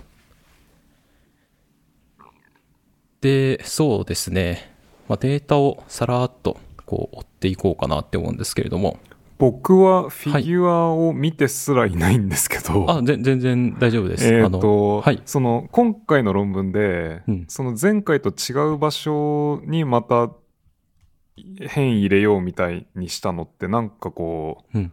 ラショナルな思想みたいなのがあったんですか？別に今の部分をさらにこうエボリューション続けてもまあなんか多少は良くなりそうじゃないですかうん、そうですね。そうじゃなくてそれをやめてこうちょっと横の違うとこに新たに変異入れ直そうみたいになったのってどういう発想というか？まあ、やっぱりこう、アディティブにやっていけば、新しく指向性が生まれるっていうのもありつつ、その、これまでの方向性としてはやりきったっていうところなんじゃないかなっていうふうに、個人的には思いますけど。例えばじゃあもうなんか見てても今までの V だとこう察ってる感じがする。うん、そんな感じなのかなっていうふうに思います。いや、もしかしたらまだその方向でも続いてるかもしれないですけど。うんうんうん。そうですね。で、えーっと、まあ、 fig、この論文、そうですね。注意したいのは、その主要な fig に出てくる定量結果っていうのが、こう、なんかこう、GRNA の、こう、絶対値とか、その細胞数の絶対値とかじゃなくて、 AAV9 で感の感染で見られたポジの GFP 細胞の数からの fold change っていうことになっていて、ちょっとこうう、ん混乱するんですよね。なるほど。だから AV9 のもので、こう、えっと、PHPEB とか B10 の感染した細胞数とかを割って、で、それを1とした上でそこからのチェンジを縦軸にしてるから、こう AV9 は0として出て、で、あの、こう、なんて言うんでしょうね、差がこう強調されるような形で書いているというか、うん、なるほど。がありつつ、まあ、ちょっとそういうのに気をつけて見ていかないといけない。で、えっと、マイナス1だったらもうほぼ感染数はゼロになっていくっていうようなのがまたちょっとわかりにくいっていうのはありましたね。まあ、ただそれに気をつけながら見ていくっていうのは、えっ、と、必要だとは思うんですけれども、えっ、と、で、この縦軸に気をつけながら見ていくと、えっと、まずその、9に対して PHP-EB とか CAPB10 は、こう、9を普通に静脈注射して、えっ、ー、と、感染する細胞数から300倍近い、こう、脳への感染っていうのが見られていると。で、CAPB10 は EB より若干、こう、細胞数が、感染する細胞数が多くなるっていうような結果が得られています。で、もっとストライキングなのは、えっ、ー、と、肝臓へのリターゲティングというか、感染しなくなるようなことに関しては、えっと、PHP-EB は9に対して50%減だったんですけれども、CAPB10 についてはもうほぼ、ほぼほぼ、えっと、細胞の傾向強度でポジと見られるっていうようなカウントの仕方では、ほぼほぼ100%ぐらい減っているっていうような形になっていました。なるほど、うん、これはすごいなって思いました。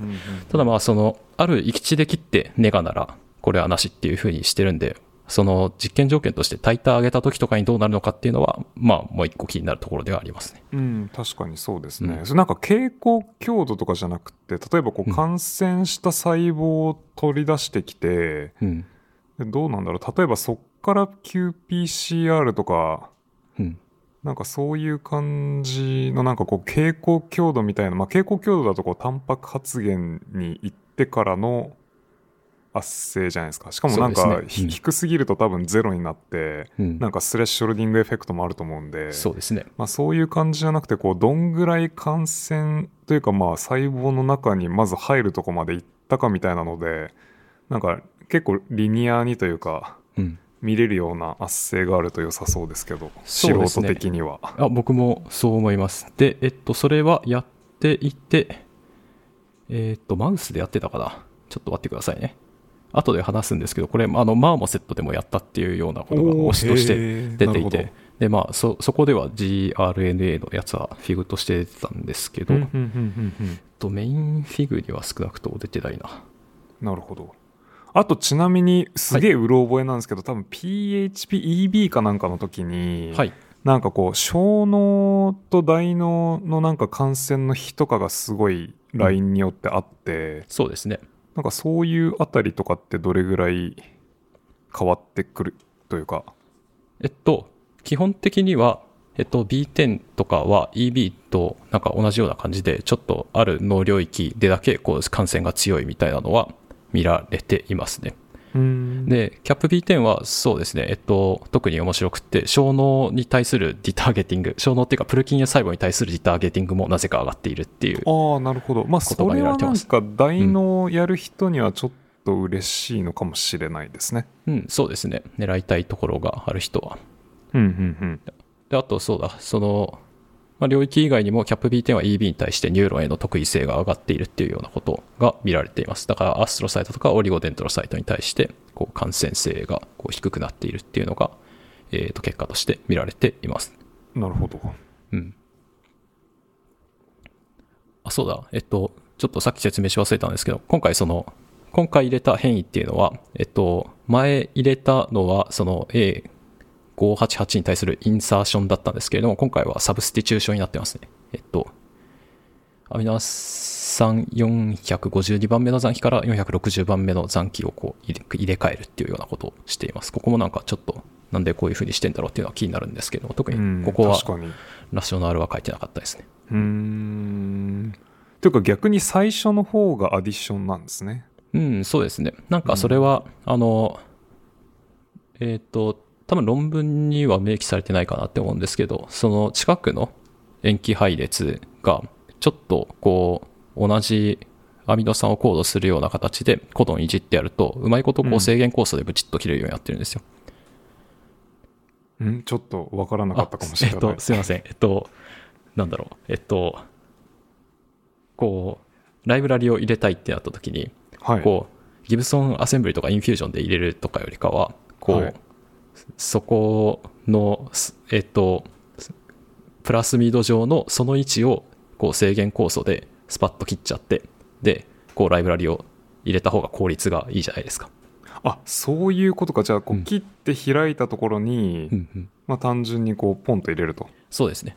でそういうのがそのはいはいはい588の時に入れる時にやりやすかったらしくって、やりやすかったというかう、ん。そのアミノ酸の配列を変えずに制限酵素サイトを作るっていうことができていて、まあ、そこの研究が進んだっていうのと、まあ、ここはそのインタラクションサイトだったっていうことが知られていたんで、まあ、そこを狙ったっていうのはあるんですけれども、なんか、もしかしたらそういう事情が関連してるのかもしれないですね。ただ、その、今回、そのメソッドのところを見てみたら、455に対してそういうの、つまりその、制限酵素で切れるようにしやすかったとかそういう工夫が書いてあったっていうわけではなくって全部ギブソンアセンブリで作ったよっていうふうに書いてあったりしてなるほど。うんなんでだろうって思いましたね。ただそれここはちょっとあんまり詳しく追ってないです僕は、なるほど。うん、不思議。うん。でえーっとそうですねそうだ。えーっとででここまでマウスの結果っていう感じなんですけれどもここからマーモセットになっていきます。で、まあ、これもすごいなとは思うんですけれども、まあ、いろいろとただ注意しないといけないところがありますね。えっと、まずその、見るものとしては GFP じゃなくって、あの、HA タグを面線でこう増刊してみるっていうようなことをしている。おおさらになんか、インダイレクトなっていうかインダイレクトオブインダイレクトみたいな、うん、そんな感じがしますよね。定量性もちょっとなくなっていくし。しかしなぜそうなった？いやなんかだえだ GFP ついたやつがもうすでにあるんですよねそうですね。まあ、だから、出なかったんじゃないかなって思いますね。ああ確かに、いやなんか猿であのカルシウムイメージングやってる人とか結構近いところにいて、うん。でまあなんかその G キャンプの発言を上げるだけでもなんかめちゃ大変みたいな、うん、そうなんいうですね。話を聞くのでうん。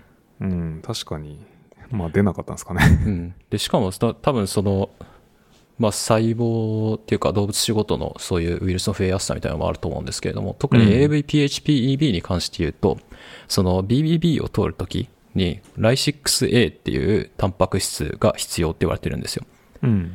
で PHPEB ってそのマウスのラインとかによって通らないっていうことが知られていたりしてで、えっとまあ、それは結局その Ly6A のところに変異があるかないかっていうのが原因なんですけどおおなるほど。うん。で、良くない、良くないというか困るのは、マーモセットとか人にはライシックス A がないんですね。おおなるほど。それはじゃあ使えないだろうと。そう、そうですね。で、えっと、うん。マーモセットにあんま通んないねっていうのが、こう、その、うん、まあ、デメリットというか、臨床にに応用しようと思ったボトルネックっていうところになってたんですけれども、なるほど。うん。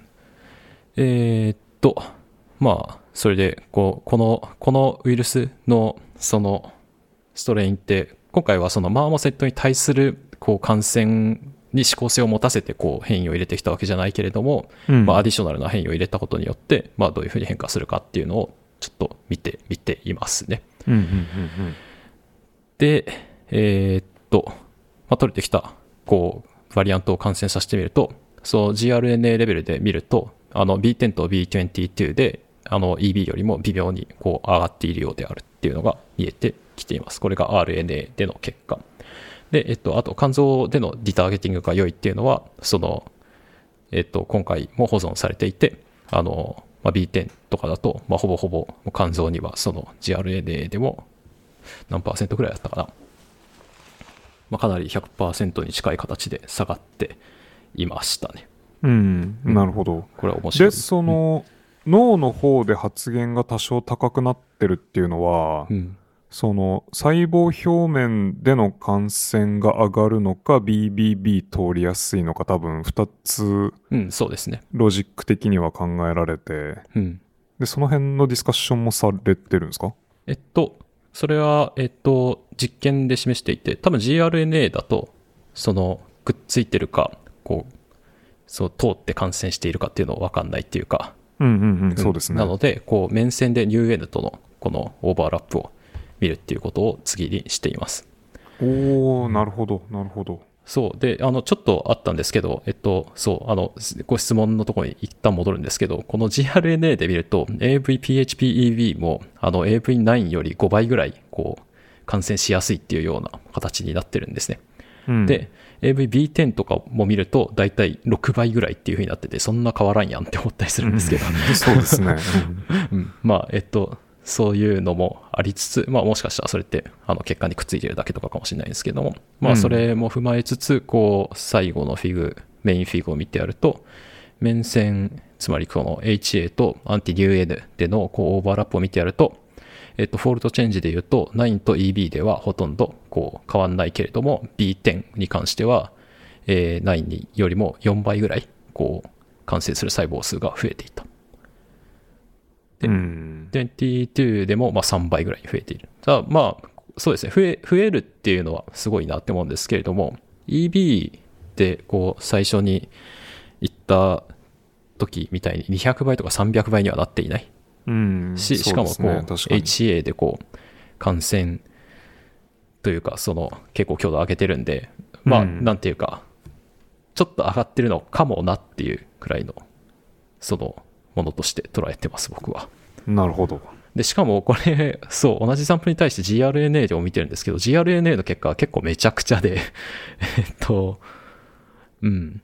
あの、むしろそのバイラルゲノムとしては、こう、EB とか B10 は9よりも下がっているとかいうような結果が出たりしていて、ちょっと、何なんでしょうね。これ、ちゃんと測れてるのかよくわかんないですね。GRNA とかだと。あと、しかも確 AV、かに。じゃあ、それが本当だとすると、その、まあ、HA を染めた時の蛍光強度とは相関してないってことですようね。ん、そんな感じしますね。おーなるほどな。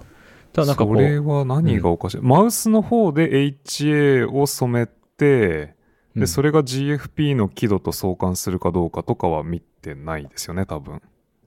してないと思いますね。いや、なんかタグを染めるのってなんかこう、染め物の時になんか、おかしいことが起こってることも、うんまあ、あるありにはあるので、うんまあ、それではなさそうだけど、なんだろう、なんか、でもだいぶ気持ち悪いですね、それ。よう通だいぶ気ったなっていう持ち悪いですね。うんそう。あ、で、ゲノミックのその量としては減っていて、で、えっと、RNA のトランスクリプト数の量で見てやると、まあちょっと増えてるっていうような結果にはなってるんですけど、この辺はちょっと何なんだろうな何なのかな、よくわかんないですね。うんまあ、でもえっとその何が起こってるのかよくわからない状態でようすごい論文投げてきたなっていう感じが、うん、そうですね。まあだから、やっぱり、うん、ちょっと歯切れが悪い感じになるなっていう。まあ、うん。データを見てみると、AV9 が、そもそもマーモセットは2例しか取られていなくって、その2例が、その結構、値が全然違うんですよ。だから、これ、うん、GRNA とかの計測はちょっと微妙な印象ですね。まあ確かに N2 だと多分平均値にほぼ意味がないと思うので。そうですね。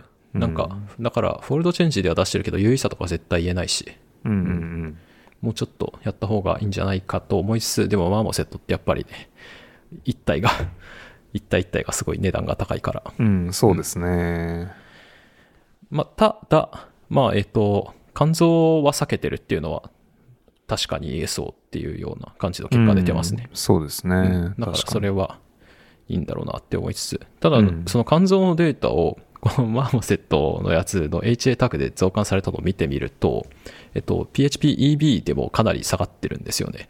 おおなるほどさっきそのマウスとかだと50%って言いましたけど、えっと、EB のやつ、えっと、マーモセットのリバー、HA タグ増刊で見ると、まあ、80%から90%ぐらいは下がってるなっていうようなのも出ていて、うん、まあそこも、なんていうか、EB からのどれくらい進歩があったのかっていうのが、ちょっとこう見えづらくなってしまっているなというふうには思いますね。確かにそうですね。なるほどな。で、まあ、このデータで彼女たちはこうマーモセットでも感染するバリアントが作れたっていう主張をしてるんですけど、そこまで言っていいのかっていうのはちょっとよくわかんないですね。ううん。ん。えで結局そのうん。BBB に関しては特にディスカッションしてないんですか？なんか、いや、えっと、これで通るようになったみたいなことを言ってますね。ああ、じゃあ、BBB 通りやすくなったことが、その HA の輝度レベルでのうん。増幅に効いてそうだという主張。という主張になってます。へえ、あ、そうなんだ。っとうん、わかんないですね。だから。通った後に、こう感染しやすくなってるっていう可能性も全然ありますし。いや、そうそうそうそうそう。で、あと、リバーのターゲティングがなくなったから、実効的な、こう、血液中を回るウイルスのタイターが上がっているっていうようなそういう可能性も考えられますし、で、それ、うんなるほど。それで2倍、4倍ぐらいだったらもしかしたら説明できるんじゃないかなっていうのが、まあ、えっ、と、なんていうか、レビュアーコメントとしては考えられるやつですよね。うん、そうですね。なるほどな。ちなみにその、僕は全然、まあ血管とか特に知らないんですけど、うんまあ、BBB 通すのってどれぐらい分かってるんですか？まあ例えばその、まあさっき言ってた、まあ、何かしかのこうタンパク発言うん。とかに左右されてるってなったら逆にその辺をこうエンジニアリングして通るようにできないのかなというか。えっと、遺伝子改変動物を作るっていうことですか？ではなく。うーん、というか、なんだろうな。うーん難しいな。どう、どう説明したらいいのまあ、例えば、オグジュアリーななんか、うん。まあ、AAV みたいなものを、うん。まあ、打って、うん。うん。まあ、そのタンパク発現ってどうなんですか？その血管内皮みたいなのに出てる。あ、えっと、ライシックス A はそうです。なるほど。じゃあ、そこでなんか、血管内皮にまず感染させて、うん。その後から入れたい、まあ、AAV なり、うん。なんだろう、リ,、まあリガまあ、ケミカルな物質なり、うん。だけセレクティブにこう BBB の透過性とかなんか上げれたりできるんじゃないのかなという素人発想というか。僕もできそうだと思います、それは。うん。ただ、なんか AV 両方打っちゃうとダメかもしれないですけどね。ああ、なん確かにそうですね。まあなんか多分変えた方がいいでしょうね。ううんん。そういうのはあり得ると思います。なんか、それこそ、なんかドレッドみたいな感じじゃないですけど、特定のケミカルだけ通すようなレセプターというか、レポーターみたいな、うんうんと、エフェクターみたいなのを発現させて、うんうん。で、まあ、ある脳領域にだけ感染するようなね、AV とかをこう、作ってやれば、そうですね。すごい治療に効いたりうんしそうな感じはしますね。なんかそういう方向に行った方がこう BBB が通るようになって、うん。アクセスできましたっていう論文になりやすそうというか、いやなんかその、僕はフィギュアすら見てないんで、こうなんかコメントをするのはおこがましいですけど、いやいやいや。でもなんか最初のそのマウスのとこでこのその肝臓に対するデターゲティングが増えたっていうとこまでは多分すごい良くて、うん。でもその変異をたまたまなんかマーモに入れたら、うん。マーモでも脳で感染してそうっていうのってすごいなんかエンピリカルっていうか、うん、そんな感じしますね。うん、なんかそれを元になんかこうメッセージ書いちゃうんだなっていう印象がすごいありますけど。だからなんか、バイオアーカイブ版ではそんなにマーモセット押されてなかったと思うんですよね、タイトルとして。なるほど。うんじゃあレビュアーつかエディターつかの可能性もあるわけですね。そうですね。どうだったかな？ちょっと、いやまあタイトル変わってるなっていうふうに思いましたけど。うん。そう。で、えっ、と、そうだ。なんかバイオアーカイブ版との差異みたいな話をすると、この NN 論文、あの、ファーストオーサー、バイオアーカイブ版ではサードだったのが、コファーストの先頭になってるんですよ。うん。面白いなるほどって思いましたけどどうですか？その辺はこう、ファーストオーサー争いに詳しい宮脇さんとしては。うーんって思いますけど。いや、なんか、で、まあ、特許のところとかを見てみると、その最初のバイオアーカイブの、そのファースト、コファーストオーサーだった二人が入ってて、今はいのその NN 版のファーストオーサーは特許には入ってない。おー、すごい。この辺はワイスで、ウィースで培ったパテントを見る力。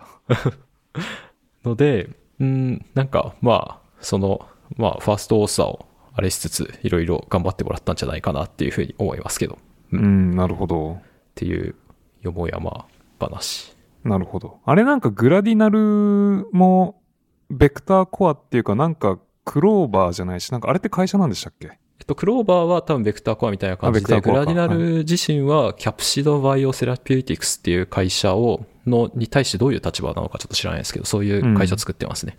なるほど。いや、なんかそういう感じで、そのパテントになって first first じゃなくなった人たちが、うん。なんかそのスピンオフ会社的な方に行き、うん。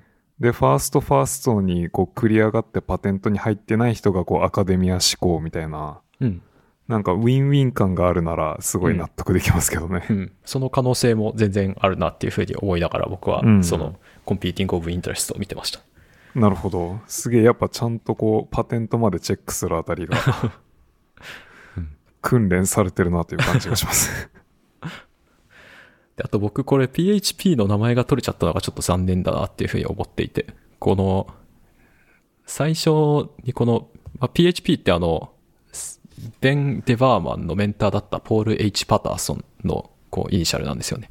おおそうなんだ知らなかったうん。で、えっと、最初のペーパー、多分ほとんどポールのところでデバーマンがやって、ただ、それを出す前に、えっと、ポールが亡くなってしまって、その、まあ多分デバーマンがトリビュートみたいな形でこう PHP って名前を付けたんだと思うんですけれども、ンなるほど。その、それが取られるっていうこの、うん。まあ確かに。キャップっていうのが、その Capsida Biotherapeutics から取られてるのか、単単純に capsid から取られてるのかわかんないですけど、なんかこう、うん。ブランディングが変わってしまったなっていうふうに、そうですね、う確かに。まあ同じ路線でやるんだったらまあなんか名前変えない方がうん、こう混乱も少ないですし そうですね。なるほどうん。なんかちょっとそれは思うところらしいですね。ちなみにベン・デバーマン今ブロードで PI やっててすごいいい人らしいです。なるほどですねうんごきご近所さんじゃないですかそうですね。うん。で、まあ、やっぱ研究のそのオーバーラップというか、うちも AV やってた時期とかがラボであるので、なんか、そのお互い、お互いというか、陰性ポスドクの中に彼の人となりを知ってる人が結構いるんですけど、ううんんなるほど。すごいいいらしいです。ね。うん。そうだ、あとそうだな、マーモセットの脳を通るっていう風なことを考えると、やっぱりマーモセットでやるか、あるいは血管をこう人化したマウスみたいなのを作って、directed evolution するっていう方が良さそうな気はしますよね。おおなるほど。うん。かどうですかね。今ってあのオルガノイドをどんどんこう 3D にしてでかくしようみたいうんなうん。リサーチがすごい進んでるじゃないですか。そうですね。で、でかくしようってなった時に何が足りないって言って、やっぱ血管が足りないみたいな話をすごいよく聞いて、その通りでごまあ、あの、ざいます。なんていうか、こう表面からしか栄養をいけないから、うん。まあ、なので血管中で生やしてやると、こう、そこからこう栄養がいくっていうか、うん。っていう感じで、なんかいい感じにカルチャー上で圧生するっていうか、その選択圧をかけるような、うん。まあ、血管プラスニューロプラスグリアみたいな。のがあって、血管の中にこう、チューッと、うん。なんか AB を、なんかパイペットで入れれるみたいな。なんかこう 3D の形を作れると、なんかすげえ良さそうですけどね。そうですね。なんか関連する研究で言うと、オーガンオンナチップみたいなのがあって、うんで、えっと、まあ、その、まあ、要はその、溝にこう、細胞、特定の組織の細胞をこう、培養させて、ああ、はいはいはいはい。で、まあ、あの、血管と、その、例えば肺のうん、そのインターフェースみたいなのをそこで作ってやって、で、それなるほど。なんかこう、病原体とかを流して、こう、どのくらい、どういう挙動を示すのかみたいなのを、こう、研究するっていうアプローチとかがあるんですけど、まあ、それで。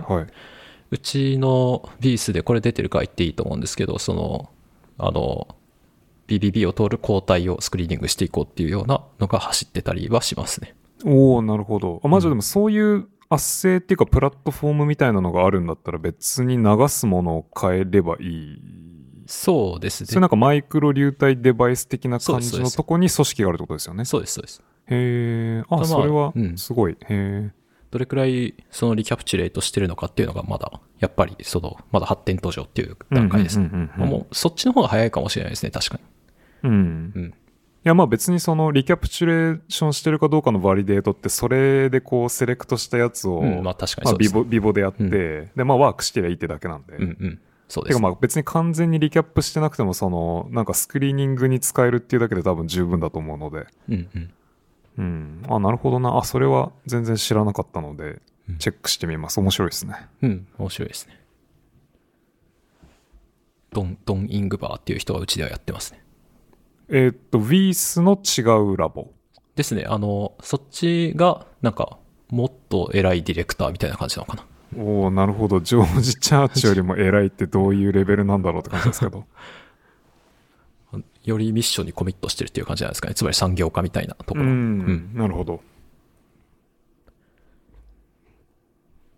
まあ、で、まあ、その、キャップ B 点論文でしたという話と、あともう一つウイルスの、その、バリアントというか、これはむしろワクチンなんですけれども、うん。えっと、YFP17D っていう、こう、ものを使って、えーまあ、巡航性にモノシナプティックに飛ぶようなものを作りましたよっていう論文が、えー出ています。ので、これは。タイトルだ、タイトルとアブストだけ読んで、うん多分フィギュアをチラ見するかしないかぐらいで放置してましたね。まあそうですね、ちょうど忙しい時期に出てたやつだと思うんですけど、えっ、と、うんタイトルを言うと、えっ、と、アンテログレードトランスニューラルトレーシングジェネティックコントロール with エンジニアード、エンジニアリング、なんだこれ、エンジニアードイエローフィーバーワクチン YFV70D ですね。うん。まあそのまんまっていう感じですけども。えーっと、えーっと、やったのは、UT サウスウェスタンのウェイ・シューっていう人と、ジョン・ショギンスっていう人のラボの共同研究で、えーっと、経歴調べてみると、ショギンスさんっていうのがウイルスの専門家で、ウェイ・シューさんっていうのは、シュードフのところでこのサーキットをやってた人みたいですね。おー、なるほど。まあなんか、すごいわかりやすいコンビネーションというか。うん そうですね。なんか、ウェイシューさんは最近そんなに論文出てなかったんですけど、こう、急にこう、ドーンって出してきてすげえって思いましたけど。うん。えっと、仕事としては、こう、まあ、まずスクリーニングして、こう、巡航性にこう、飛ぶようなウイルスを釣ってきたらしいんですけど、そのスクリーニングについてはあんまり詳しく書かれていなくて、で、でまあ、結果として、こう、まあ、イエローフィーバー、黄熱？まあ、野口英世がやったと思ってたけど、やってなかったみたいな、そういうやつですけど、えっと、それに対する生ワクチン YFV17T を、こう、えーがアンテログレードに飛ぶっていうことを見つけてきています。うん。これは、やったか、やったかやってないかは、議論が分かれるところですけど、それで死んだっていうのは確か間違いないんじゃなかでしたっけ？そう、そう、そうです。そうなんですね。うん。うん。まあ、これがあればという感じですけれども。これはあの、1937年にマックス・タイラーっていう人が作って、1951年にノーベル賞を取ったワクチンですね。まあ、ワクチンつっても生ワクチンなんで弱毒性のウイルスですね。だから。うん。で主にバリデーションとしては PFC ストリエイタムサブスタンシアニグラの経路でやってますね。あと、海外の DGCS3、CA1 サブキラムの経路でも、こう、K シナプス的に飛んでいくっていうようなことをやっています。で、えっと、何もやってない、何もエンジニアリングをしてない YFV17D だと、こう、K シナプス的にどんどん前に飛んでいくっていうようなこと、性質があって、で、えっ、と、ただ、えっ、と、ちょっと問題があって、これは、えっ、と、レトログレードにも、えっ、と、時間が経つと飛んでしまうとか、あとやっぱトキシシティが、まあワクチンとは言っても、こう、脳に直接ガーンと打ってばあるっていうことがあったりだとかあとこう、感染する細胞集団を限定するのは難しいっていう問題があったんですけれども、そういうのをこう、えっと、エンジニアリングによって改善していってるっていうことをやっています。なるほど。ちなみに、どう、えっ、と、弱毒株じゃないワイルドタイプは使えない？何にも書いてなかったですね。ううーん。ん。いや、なんか別に、まあなんていうかこう、ちゃんとコンテインドされた実験環境下であれば、うん。なんかほら、 rabies とかってもともと普通に G デリーテッドじゃないレイビスを猿に感染させて、うん。こう何日後に切片切るかで、ハイシナプス何個飛んだみたいな、うん。うん。まあかなりワイルドな実験が行われていて、うん。で、まあ rabies の方がなんか間違った時に事故になると思うんですよ。そうですね。まああれ、まあなんか数例しか助かってないと思うんで。うん。まあなので、なんかいきなりワイルドタイプじゃなくてそのワクチンに使う弱毒ウイルスで実験してるんですうね。ん。少なくとも論文見てる感じだと、そういうふうに見えますね。う。うんんだまあもしかしたらそうスクリーニングしてるって言ってるんで、そこでなんかあったのかもしれないですけど、まあ確かに確かに。まあなんか強すぎてさっさと死んじゃうとかもあり得るのかうんまあありえもしれないますね。ですよね。うん。で、えーっと、エンジニアリングの話が、をすると、まあ、結構何個かのギミックを使っていて、まずやったことっていうのは、この NS1 っていうウイルスのレプリケーションに必要なタンパク質を欠損させる。で、えっと、特定の細胞だけでそれをコンプリメントするように NS1 を発現させてやるっていうことをしています。うんうんうんで、えっ、と、こういうことをすると、感染から6から7日後に、こう、モノシナプティックに飛ぶっていうことが見られます。でなるほど。ただなんかこれちょっと面白いなって思ったんですけれども、飛んだ先でも NS1 を出しておいておかないと、こう、発言がディテクトするレベルまで上がらないみたいなんですよ。ああ、確かに飛んでそっから増や、また増やさないといけないのか。うん。だからなるほど。あの、デルタ G とかとは違って、レプリケーションに効いてくるってなると、NS1 どっちにも出しとかないといけないんだなっていう、ちょっと、まあ、ややめんどくさいというか、ばらつきの要素がそこで1個、またプラスされますね。なるほど。じゃあ、じゅどうなんだろう？こう、数が増えると勝手にベジクルに取り込まれて飛ぶみたいな感じなんですかね。うん、多分そうなんだと思いますね。うん、なるほどな。で、ただまだ問題があって、えっと、6、7後、6、7日後にこう巡航性にモノシナプティックに飛ぶんですけれども、12日後くらいからレトログレードにも飛び始めるっていうような特性がおあるーなるほど。で、えっと、もう一つ問題があって、えっと、16から22日後に、こう、マウスの異常行動がちょっと見られるようになる。つまり、毒性があるっていうようなことが、ここでまず分かった。それは最初に打つところが PFC なんでしたっけ？えっと、いろいろやってますね。えっと、まず PFC で試したりして、レトログレードに飛ぶを試すためには、ストリエイために打って PFC で見たりとか、ああ、なるほど。うん。サブスタンシアニグラで巡航性に飛んでるのを見るとか、なんか、うん結構、だからはいはい、ううまいこと使ってるなっていうのを、なるほど。いや、なんか結構今の説明を聞いてると気持ち悪くて、いや、なんかこう何日で巡航性に飛び、何日でレトログレードに飛び、うんで、そこからなんか一気に全てを通り越してマウスの異常行動っていう。そうですね。うんうん、でもマウスの異常行動を圧政にするってなるとなんかまあどの回路が死んでるかっていうのに多分かなり依存すると思うので、うん確かにそうですね。うん、なんか謎の圧政ではありますね。そうですね。細胞死じゃなくていきなり異常行動から入るっていうそうそうそうそう、うんなんか普通にヒストロジーで死んでるとかじゃなくて、うん。うん、まあたまたま見れちゃったんですかね。うん、そういうことなのかなって思いますけど。でもまあ16巻22日後ってレイビスとかに比べれば全然遅いっていうか。うん、まあうんそうですね。確かに。でもレイビスってなんあーどうだろうまあそれもアプリケーションによると思いますけどうん。なんか細胞が死んでこう GFP ポジティブなやつが見えなくなるとかはありますけどうん。なんか僕がレイビスを使っててまあそんなに長くそもそも置いてないっていうのはありますけど、うんなんか細胞がローカルかモノシナプティックに飛んだ先で死んだことによってなんか行動がおかしくなるレベルでいやなんか例えばこうラーニングにデフィシットが出るとかならいいんですけどうん。でも多分そこでいう異常行動って多分なんかホームケージとかでなんか変なことするとかなんですよね多分ちょっと待ってくださいね。はいなんかフィグが出てたはずなんですけど。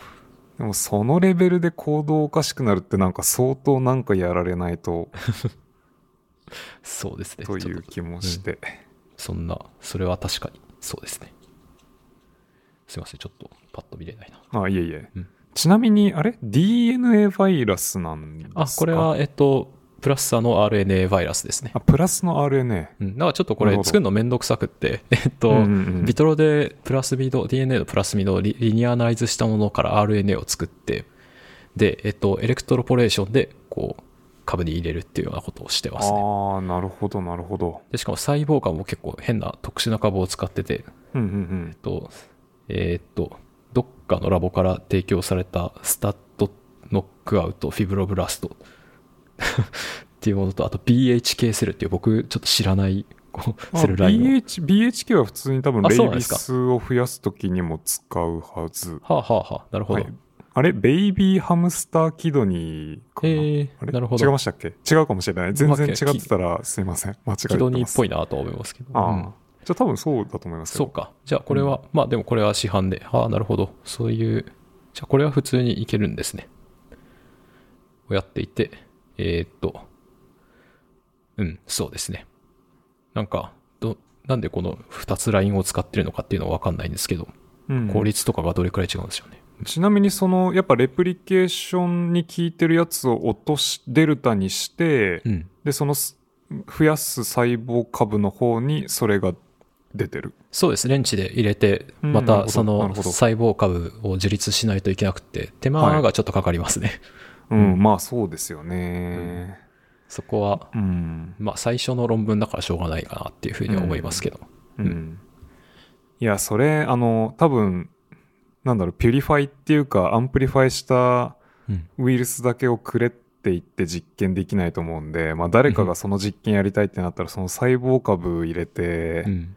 起こして自分で増やしてまあ結構なんか経験ある人、まあ、まあ初期のレイビスと一緒で、うん。多分全く経験ないラボが使えるようになるまではなんかかなり時間かかりそうな感じがします。そんな感じしますね。う。ん。まあ、そういうのはありつつ、まあ、最初の論文なんで多分その最大風速のパフォーマンスを見せていくっていうことをやってるのが今回の論文だとは思うんですけど、うん、なるほど。うん。えーっと、そうだな。どこまで行ったっけ？マウス異常行動が見られるっていう話か。えーっと、そうだ、そこからさらにこう改善してっていって、筆者たちは。この retrograde に飛んだり、こう毒性があったりするのって、こう細胞の中で増えすぎるせいじゃねっていうふうに考えたらしくって、こう NS1 の発現期間を Tet system で限定するっていうことをしてます。そうすると、あの、感染から40から49日後とかでも、あ、まずはその、こう、 Tet system で限定すると、こう、 anterograde にしか飛ばないっていうようなことが見れていて、で、毒性も、えっと、まあ、低くなっていて、えっと、感染から40から49日後とかでも GCaMP7f とかを使ったイメージングができる。で GRIN レンズで in vivo のイメージングをしてるんですけれども、えっと、まあ、そういう使い方ができるよっていうことを示しています。おおなるほど。で、そのタイムウィンドウ的にレトロにも飛ばない。レトロにも飛ばない。うん。おおなるほど。あ、それは良さそうですね。なるほどな。そうですねん。で、まあ、これがその NS1 の方向での改変で、もう一つの方向の改変をしていて、えっと、感染する細胞種を限定するためなのか、こう、えっと、3種類のタンパク質 C、PRME っていうのが、こう、ウイルスタンパク質として、この YFP、えー 17D にあるらしいんですけれども、それを欠損させています。でこいつらは、えっと、基本的な機能としては、こう、パッケージングに必要らしいんですけれども、えっと、筆者たちはこれがないと感染もできないっていうようなことを、こう、言っていますね。うん。おおなるほど。うん。で、えっと、そこで、えっと、この CPRME をこう感染させたい細胞側に発現させると、その細胞側でだけ、こう YFV17D が感染するようになるっていうようなことを言っていて、これ、そうですね。それはちょっと分かりづらいな、僕。いや僕もそうなんですよまあ、うんレイビスだとそのシュードタイプする、スパイク的なものと、うん。あと細胞側で出しておくレセプターって、うん。なんかまあ、い一対一対応っていうかこう対応する関係にあるものであって同じものではないじゃないですか。そうですね。でも、もしその欠損、追加で欠損したものが、な一応スパイクっていうか、まあ、外側のコーティングのプロテインをコーティングしてるものなんですよね。うん。そうですねで、。それを感染させる細胞で出すと、なぜだろう。でもレセプターじゃなくて、そのレセプターが何かあるとして、うん。それにくっつくスパイクを出す。ちょっとわかんないですね。うん、そうなんですよ。僕も、それは分かんなかったんですけれども、なんか実験してこれがないと感染できないっていうデータを、こう、え supplementary figure 11で出してるらしいんですけど、この論文中には extended data figure 10までしかなくって、あれこれ別に supplementary あるのかなって思いながら見てたんですけど。なんだろうか、物理的に細胞、その感染する細胞の表面とかで、コンプリメントっていうか、うん。して、なんか他の細胞がエンドで出てるレセプターを通して感染するとかなのかな。ちょっとなんか、うん。模式、模式図書いてほしいですよね。うん。そうですね。ちょっと何が起こってるか全くわからない。うん、そうなんですよ。よくよく考えると何が起こってるのか全然わからない。もしかしたら僕なんか間違ってるかもしれないですけど。そのうち、そのうち読みます。で、しかも、さらにわかんないのが、これパッケージングじゃなくて、その、なんていうんだろう、作るときに、その、フィブロブラストの方に、こう CPRME を、こう、全部発現させてるんですよね。はい。だから、こう、ウイルス、最初にインジェクションするウイルスとしては CPRME はあるはずで、どういうことなんだっていう。うん、確かに。うん。うん、やっぱちょっとよくわからないですね。うん。うん原理は全然わかんないですね。ただ、なんか、そういう風にすることで、こう、細胞種を限定させることができる。っていうようなこと。なるほど。まあでもその、ひ一人コレスポっていうかやってるのが多分ウイルスの人なんですよね。そうですね。うん、まああじゃあなんうんか、そういうところはちゃんとやってる人と組んでそうな気はするけど。そんな気はしますね。うん。なるほどな不思議。うんなそうですね、うんまあまあ我々は2人ともなんかこうホストマイクローブインタラクションとか多分何も知らないと思うので そうですね。うん何とも言えないですねうん。で、まあ最後に、こう、C、PRM、E、NS1 全部こう、切った、全部森というか全部切りの開閉ウイルスを作って、こう限定した細胞集団でモノシナプティックにこうパーンと飛ぶっていうようなことをできるようにしています。うんなるでほど、まあ終わりっていう感じなんですけど。うんうん。そうですね。まあ、読んだ感想としては、まあ、その C、CPRME のことに関してはちょっとわかんないなっていうのがありつつ、こう、毒性が低くて、こう、アンテログレードに飛ぶっていうのが、もう達成されているというか、うんそれはすごいなっていうふうに思いました、そうですね、まあ、特にやっぱモノシナプティックリストリクションができるっていうのがかなりうん。いいですよねうん。そうですね。うんだこう、2箇所に、こう、NS1 を打たないといけないっていうのが若干めんどくさいというか、うん、まあ確かにうん。確かに、そこ傾ポス向、ううん。ん、そうですね。傾向を出して、傾向で検出できるレベルにするためにはそういう風になるっていう風にのはわかるんですけど、うん。こういう風にするとなんかこう、RNA レベルでは大シナプティックに次のところまで行ってたりして、それがなんか影響を与えたりしたら嫌だなっていう風に。うん、確かに。なるほどですね。あとどうだろうな。なんかこの全脳マップみたいなことをしたいときに、うん。まあ、ポストにも打ってないといけないってなるともうこれあらかじめポストが分かってないといけないというかうん。そ,、そうね。そういう意味で若干なんか二度手間になるというか、まあ、AAB 打ってなんかアクソンターミナルでこうわさっとメインのターゲットをこうマップしておいてうんでそこからじゃあどのセルタイプにコネクトしとるのかっていうのでこれに置き換えてうん。でまた2回打ち直すっていうのをやるってことですよねそうですね。うんまあ若干確かにめんどくさそうではありますけどそうですね。うん、ちなみにうん。どうだろう？なんか129とあと AV1 はいはい。とかとなんかこうどう差別化してますよみたいなっていやまあ全然違うんですけどなんかディスカッションぐらいはしてそうだなというか、えっと、イントロでちょっと触れられていて、えーっと、えーっと、ちょっと待ってくださいね。まあ、H129 ステレストレインの HSV1 はレトログレードに飛ぶっていうようなこと。レトログレードにも飛ぶっていうようなことがある。うんえーっと、まあ AAV1 も、えーっと、まあそうですね、どっち、 retrograde の uptake もされてしまうっていうようなことがあるよねっていうことを、まあメインのこの drawback として言ってますね。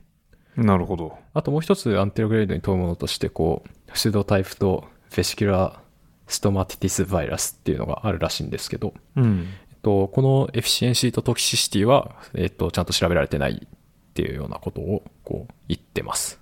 なるほどなのでまあ、やっぱりメインのドローバックとしては、レトログレードに飛ぶっていうことがあって、それをこう NS1 のトランジェントの発言で解決したっていうのが、まあ、質的に別のやつと全然違うことなのかなっていうふうに思いますね。うんなるほどでもその TRE で落としちゃうっていうのはうん。ちなみにそのカルシウムイメージングやってるっていうのは飛んだ先のニューロンでやってるってことですよね？と、そう、そうですね。そうです。でもちょっとなんかよく分かってなくてうん。飛んだ先でワッと増えた後にまあレプリケーションしないようになるわけですよね。そうですね。その後はそうでっす。てなった後例えばその後それに G キャンプを発言させたとしてうん。まあなんかどっかのタイミングで G キャンプ抜けそうだなというかあ、そうですね。すいません。僕、そうだ。ちゃんと説明してなかったんですけど、えっと、飛ばしてるのはクレイですね。ああそういうことかなるほどなるほど、確かにじゃあでえっと、うん、なるほど。じゃあ、クレディペンデントな G キャンプを打っといて、うんで、トランジェントに飛んだ先でリコンビネーションしちゃえば、うん。まあ、G キャンプは安定化してると。そうですね。ああ、なるほどな。あ、確かにそっちの方が賢いですね。なるほど。まあ、そうですね。ククレイの毒性がそんなないんじゃないかということがありつつ、毒性問題がよくわかんなくなってくるっていうのはあるんですけど、まあそういう使い方をしてます。へえ、なるほどですね。いずれにせよ投射先に NS1 を打たないといけないんで、まあ混ぜて打ってるのかなっていうふうに思いますけど。うん、確かにそうですね。うんまあでもそうなってくるとレトロに飛ばないっていうのが、どうなんだろうそのクレの時にもレトロに飛んでないかどうかって何かしらチェックしてるんですかね？えーっと、そうですね。まあ、別実験でっていう感じなんですかね。うん、いや、うんなんで、なんで気になるかというと、はいまあ、クレってちょっとでも飛べば、まあ、ワークするわけ。けじゃないですか。うんまあだから、例えばあの、アンテロに飛ぶ AAV1 って、うん。あれ絶対クレじゃないといけないんですよね。なるほど。あの AAV クレなら本当に微量だけ飛んでその先でリコンビネーションが起きるんで、うん。なんか AAV1 チャンネルロドプシンとかを打っても多分飛びはしてもチャンネルロドプシンがファンクショナルになるとこまで発現量上がんないんですよ。うんうん。まあっていう感じでクレのセンシティビティに頼ってるところが大きいので、うん。まあ、なので今回のウイルスもクレにして、まあ、アンテロに飛んで G キャンプ出すっていうのはいいんですけど、うん。まあ、そうした時に微量のクレがレトロに飛んだら、うん。まあ、それも多分レレトロに飛びうるところにクレディペンデントな何かがあったらうん。あのなんかポジになりそうだなっていうか確かにそうですね。う。うん。んまあなんかそこのちょっとこうダブルスタンダード感というかうん。確かに。ちょっと気になりますね、それは。ちょっとというか結構気になりますね。うん、ちょっと後で まあてかいつになるかちょっとわかんないですけどそのうちうん。まあでも読まんといかん論文だなという感じはしてたのでうん。うん面白かったです、これは。うん。ちょっとなんか、こう、フィグだけからロジックを追うのが若干難しくなってますけど。うんなるほどなんかまあこういう見慣れないバイラスツールとかなんかサプリでうん。やっぱなんかこう模式図を書いてほしいっていう感じが、欲しいうんそうですね。うん絵をよこせ絵をっていう感じですけどえ、大事ですよね。うんうん。絵心。うんまあ絵が間違ってるっていうのもまあ若干、うんなんていうか長く残っちゃった時には辛いかもしれないですけどね 恥ずかしい。うんうん。まあでもそれはそれでなんかこうそれをアップデートする過程でサイエンスは進むので、まあそうですね。うんまあ現時点でなんかこうミクロレベルで何が起こってるかみたいなうん。その筆者の筆者としての理解っうん。ていう感じの図はまあなんか常にあってほしいなとうん。は思いますね。うん。グラフィカルアブストラクトではないですけど、まあそういうまとめ図というか。うん。ネイチャーは大体一番最後にそういう図を出してることが多いなっていうふうに思いますけど。確かにそうですね。うん。あと他の経路でちゃんと巡航線に飛ぶのかっていうのはちょっと気になりますね。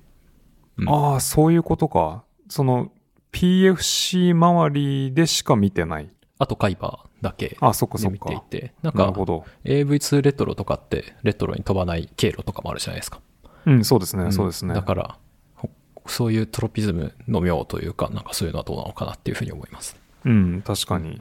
まあ、それは各自が試して、ここでは飛ぶ、飛ばないみたいな感じなんですかね。うん、ですかね。うん。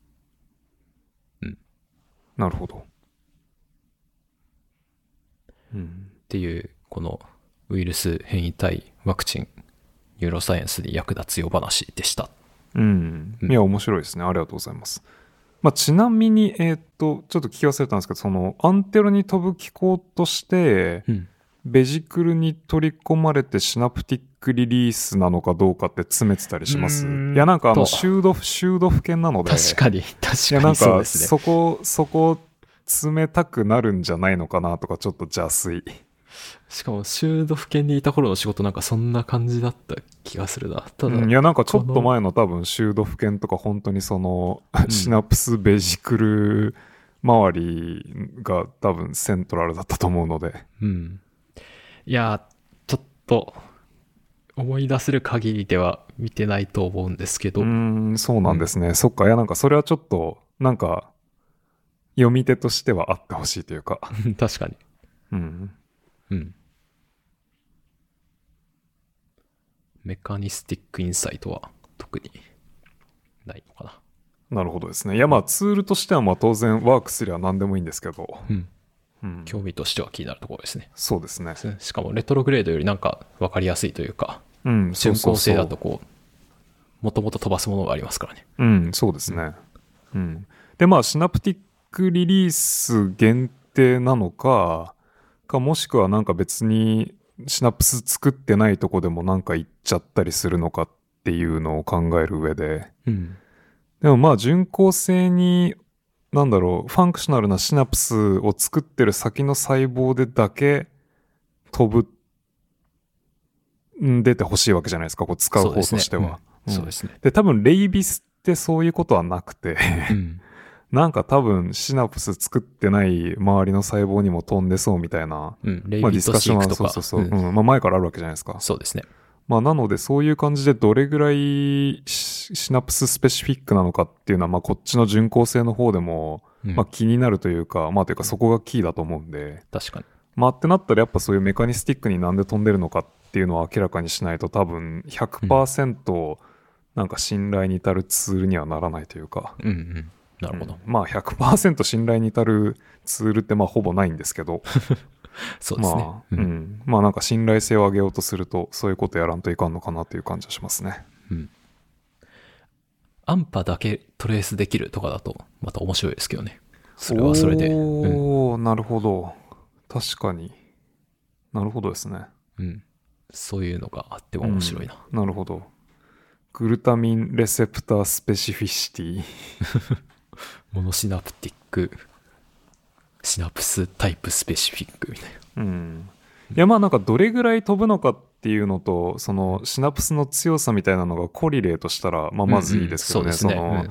まあ安波かどうかというより。うん。うんそれはまずうんそっち。の方が多分なんかこう、まあでかいシナプスっていうか強いシナプスって多分ファンクショナルにも、うん。まあなんかその聞いて、その情報のトランスファー的には聞いてそうなので。聞いてそうですね。うんうん、まあそこに、そこをなんとなく読み出せるように、まあだから飛んだ先で定量的にそのウイルスカウントしてとかうんうん。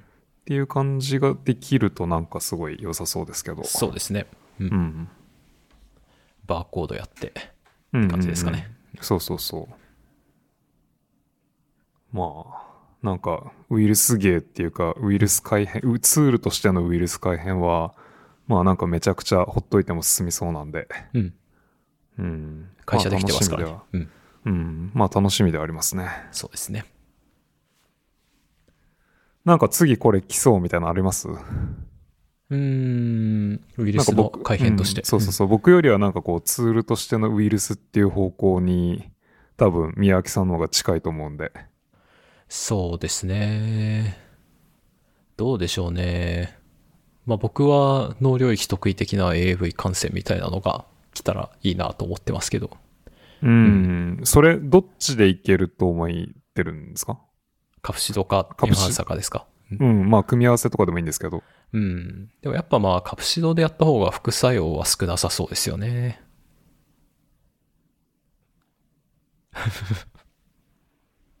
あんまりなんかピンとは来ない。と、と、というのはどういう。うん、そもそもこう感染しなければ、その改変する、その侵襲性もないというか、臨床応用みたいなのを考えたときに。そういううことか。あ、確かにそのエンハンサーのせいで発現はしないけど、ん。うんまあ感染しちゃってそこにいるっていう、まあそもそも細胞の中に行かないっていうんううん意味で。そうですね。うんああ、なるほど。確かに確かに。で、まあ、BBB の薬剤透過性の人工操作みたいなのができれば、うん。まあ、医療にはすごく役立ちますよね。うん確かに。なるほどな。まあそうですよね。まあ我々、まあ特に僕の周りの療養とかだとなんかあの、局所マイクロインジェクションが当たり前なので、うん。でもまあ応用ってなった時に、まあ人とか、まあ猿でも、まあ猿は全然いけるか、でもまあ人でローカルインジェクションってまあかなりレベル高いですからね。うん、そうですね。まあそれを血管からピャッといけると、うん、うん。そうですね。あとはまあ、今回の肝臓もそうですけど、こう、やっぱり AAV がなんでダメ、臨床でダメになるのかっていうと、免疫の反応が起こりすぎて死亡者が出るみたいなうんうんうんうん。のが問題なんで、まあ、そこのうん免疫を起こさない AAV というか、そういう方向ですかね。うん。なるほど。いや、なんか一時期議論されてたと思いますけど、その、組み込みっってどれぐらいなんか話進んでるんですか？なんか起こるえっと起こんないというか。犬で見ると、ロングタームで見ると、まあ、言うても AAV でも結構ゲノム上に組み込み入るなっていうのが見られてますね。おおなるほど。だから AV はその細胞質中にふよふよするから大丈夫みたいな風に言われてますけど、まあでも最初の段階からすごいレアな確率でゲノム組み込みが起こるっていうことは言われていて、うん。うん。まあ実際そうだったっていうのが今の状態。うんまあ長期間ふよふよしてたらまあ確率的にどんどん入っていくよねっていううんうん。感じなんですかね。そうですね。なるほど。それが今の状態だった。まあそこはどうなんでしょうね。カプシドの問題なのか、ITR とかの問題なのか。おおなるほど。うん。確かに。まあでも長期間の組み込みって言ったら確かにまあ犬じゃないですけど、こう多少寿命の長いモデル動物を使って、うん。でまあ長いこと待ってから圧生ってなるんで、うん。まあなかなか研究としては進みづらそうですけどね。そうです。ねう。ん、だからあれも、あれ、会社がやってたのかな？どうなんだろう。ちょっとどこがやったのか忘れちゃいましたけど、何年スケールで持ってましたね。だから。なるほど。確かにな。いやでもだって例えばその ITR のせいじゃないって言って ITR なんかちょっといじって、うん。でまた 10年待ってみたいなこうサイクルがすごいですよね。そうですね。やろうとすると。うん。だからビトロでなんか、ある程度、真似できるような、率を測れるようなインテグレーションの。うんうんうんあうんそういうの確かに確かにそうですねストキャスティックなののアキュミュレーションがただ効いてるんだとするとうん。まあ確かにそうですねその感染したウイルスパーティクルと、うん。まあ、時間との掛け算というか。うん。うん。あとはまあ、やっぱ、ウイルスというか AV 関連で言うと、まあ、4.7キロベース以上入るやつっていう、おお確かに、それは確かに、必要な感じはしますけど。うん。それって AV の改変でいけそうなのかそれともまあベクターとして別のウイルスで、まあ、AV ぐらい使えるものを探してくるなりエンジニアリングする方が早いのかどっちっぽい感じどっがしますちでしょうね。いやー、ちょっとそれは、わからんですな。うん なるほどなるほどな実際どうなんですかね ?AV の殻の中にもうスペースがないのかどうかってどれくらい知られてるんだろうんう見るの難しそうですけど。うんうん。まあでも本当になんか自分で作っててもなんか 4. 点何歩を超えた瞬間にこう一気にタイター出なくなるっていうか、そうですね。まともに。そうまともになんかウイルスとしてこうコンスティテュートしてない感じがあるので、まあなんかすごい、うん、すごいですよね。うん。どう、そうですね。うん。うん。うまく、どうどうやって切ってんのかは気になりますけどね。うんうんうん。何なんだろうな。うん。なんだっけな、なんかこれもすっごい昔ですけど、多分、なんだろうな。再生医療というか、まあ、幹細胞系の研究で、うん。まあ、そこそこなんかトキシシティ低くなんかベクターとして使うっていうのは、なんか仙台バイラス？ああ、なんか、そう。昔僕も見た気がします、それ。うん。あれってどうなったのかな？なんか一時期そこそこ名前を聞いてた気がするんですけど、ね確かに。まあ、なんかその後ニューロサイエンスってなんかあんま聞いてないし、確かに。なんかどうなったんだろうと思って、あれ？なんかいけそうみたいなことを言ってた人が数人ちらほらいたので、うん、確かに。どうなったんだろう。全然聞かないですね、確かに最近は。うん。うん、ちょっと見てみてもいいかもしれないですねそうで。すね。うん。か、まあ多分聞いてる人の中でウイルスやってる人ちらほらいると思うので、うん。まあこっそり教えてもらえると、嬉しいでうす。ん、まあこっそりね、あんまりこう、うん。まあいいや。うん。まあ、その他コメントある方、ウイルスとか、全然、そう、なんて言うんだろう。RNA ウイルスとか僕全然分かってないんで、えーっと、詳しい方、コメントいただけるととても嬉しいです。まあという感じで、結構無理やり謎のオミクロンから、謎の AAV と謎の黄熱病。うん。うん。まあやっぱツール、まあツール好きとしてはなんかまあウイルスは。多分、うん、好きですよね。うん。うん。オミクロンも、うん。いや、なんか、すげえな、ウイルスっていうのがちょっと思いますね。そうですね。いや、あれなんかそのうちなんか使えないですかね。